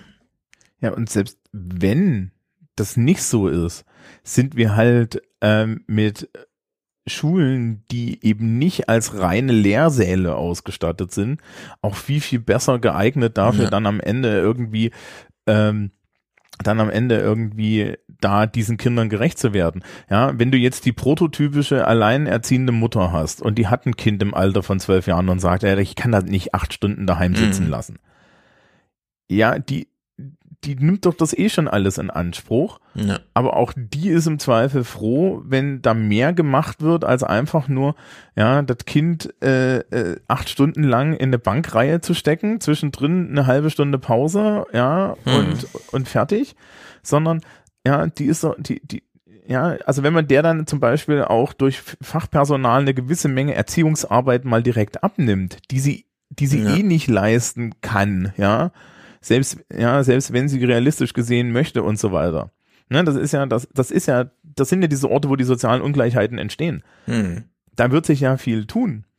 Ja, ein Erfolgsmodell hier in Bayern ist äh, JAS, Jugendarbeit an Schulen. Jede Mittelschule, jede Hauptschule hat mittlerweile einen Vollzeit-Jugendarbeiter. Hier auch, die Der- Jugendhilfe ist überall vor Ort, ja. Genau. Die laufen parallel zu der Schule mit und die Schülerinnen und Schüler wissen, das ist kein Lehrer, der kann mir keine Noten geben, der kann mir formal nix, der kann Ja. nix, ja. Aber das ist die Person, wo sie dann hingehen. Und das ist die Person, mit der dann die Schulleitung reden kann und sagen kann, wir lösen Probleme jenseits von der, äh, jenseits der Schulordnung. Hm. Und, und solche Räume, ähm, das, das, das läuft ja unterm Radar, ja. Das, ne, das sind ja Sachen, die weiß immer keiner, außer die Leute, die betroffen sind. Ja, so, solche Räume muss man viel, viel mehr öffnen. Na. Ja, weil, also ich habe jetzt zum Beispiel nebenan so mein, meine Jugendarbeit, wo ich ja immer auch mitarbeite und wir haben uns in den letzten, im, im letzten Jahr, haben wir so ein paar, wir haben jetzt so ein paar Kids, so ah, achte Klasse, und die, die fanden, die, die, die fanden, hatten erst irgendwie so ein bisschen so Zweifel, ja, ob ich eine, ob ich eine geeignete Nachhilfeperson bin. Und die haben dann halt festgestellt, naja, das funktioniert, ja, so. Und dann sind die halt angekommen und sitzen jetzt zweimal die Woche regelmäßig mit ihren, äh, mit ihren Hausaufgaben da ja, weil sie einfach wissen, sie können jederzeit nach mir schreien und dann gucke ich halt über die Schulter und meistens muss ich gar nicht so wirklich was tun, weil das Problem, die Probleme, die die Leute haben, sind im Zweifel gar nicht fachlich, sondern sie brauchen halt nur jemanden, der dann halt nochmal kommt und sagt, mhm. na, du kannst es doch. Ja, ja oder die richtige genau. Frage stellt, ja, guck mal, da fehlt ein Minus. Ja. Ja, also den Mathelehrer macht. Mhm. So, und dann, dann, dann machen wir da im Endeffekt ein entlasten, ja, entlasten wir dort Leute. So, ist überhaupt kein Problem. Das kannst du auch in Schule machen, ja. Mhm. Je besser mein, als Lehrkraft mein Betreuungsschlüssel ist. Ne? Ich habe eine Klasse mit 25 Schülerinnen und Schülern. Ungefähr 13 von denen brauchen von mir technisch gesehen keine Hilfe in Englisch. Wenn nicht sogar mehr. Die fünf, die wirklich von mir Hilfe brauchen, um die kann ich mich aber am Ende eigentlich nicht kümmern, weil ich ja für alle mich gleich kümmern Mhm. muss, ne? So. Aber eine Katastrophe. Naja, so, Plädoyer ist beendet. Sehr gut. Wir haben es gut umrandet. Äh, Ich sehe auch schon wieder, mein Kamerabild hängt hier so ein bisschen. Ich hoffe, ich habe dich nicht zu sehr irritiert. Nö. Technik. Okay. Technik, weißt du? Und die wollen das digital machen alles. Äh, So ey, nicht. Also ich kann, ich kann ja dazu sagen, wir haben ja so eine MX Teams Installation und dann wurden intern Messungen ausgeführt und der Internetanschluss, den wir an der Schule haben, der würde für zehn Klassen maximal reichen. Wir hätten Ja. aber 30, die geteilt sind. Also, ich habe hier ein eigenes Internet, nur an diesem Schreibtisch, damit meine Kinder im Haus ihr eigenen Netflix-Kram abends gucken können, wenn wir hier Fernsehpodcast machen. Und trotzdem sehe ich hier gerade, es funktioniert alles irgendwie nicht. Es ist, äh, es ist kompliziert. Sehr gut, wir haben es aber heute so ein bisschen eingerahmt äh, über den Nachrichtensprech hinaus. Ich hoffe, es haben einige zugehört, die ansonsten auf Twitter immer sehr fleißig dabei sind. Äh, zum einen, Schule muss sofort geschlossen werden und guckt mal, wie Klaus Kleber hier die Punkte einfährt. So einfach ist es nicht. Ich danke dir sehr, Thomas. Ja, also wir sprechen uns bald wieder, denn dieses Thema scheint mir spätestens, wenn die Langzeitfolgen, Long Covid, die du eben schon angesprochen hast, sich wirken, kommen wir darauf zurück. Aber erstmal setzen wohl alle auf die Impfung, ja. Das Impfung scheint für die Kultusminister erstmal, puh, noch, noch fünf Monate und dann ist es vorbei. Ja, als würden, als würden, wobei, das ist eine interessante Frage, ne? Bin ich, bin ich als Lehrkraft systemrelevant genug, dass ich die, eine Ja. Impfung kriege? Du wirst die Ja. Impfung relativ schnell kriegen. Ich Okay. leider nur ganz am Ende erst, aber ich stehe mich, ich stehe mich dann auch schon mal Schlange.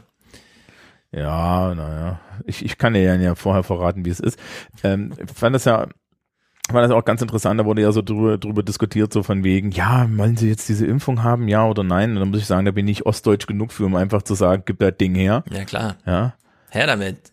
Ähm, und ihr hattet ja würde ich mich letztens, noch in die Studie einschließen lassen. ihr hattet ja letztens mit Zwangsimpfungen und so, ne? Mhm.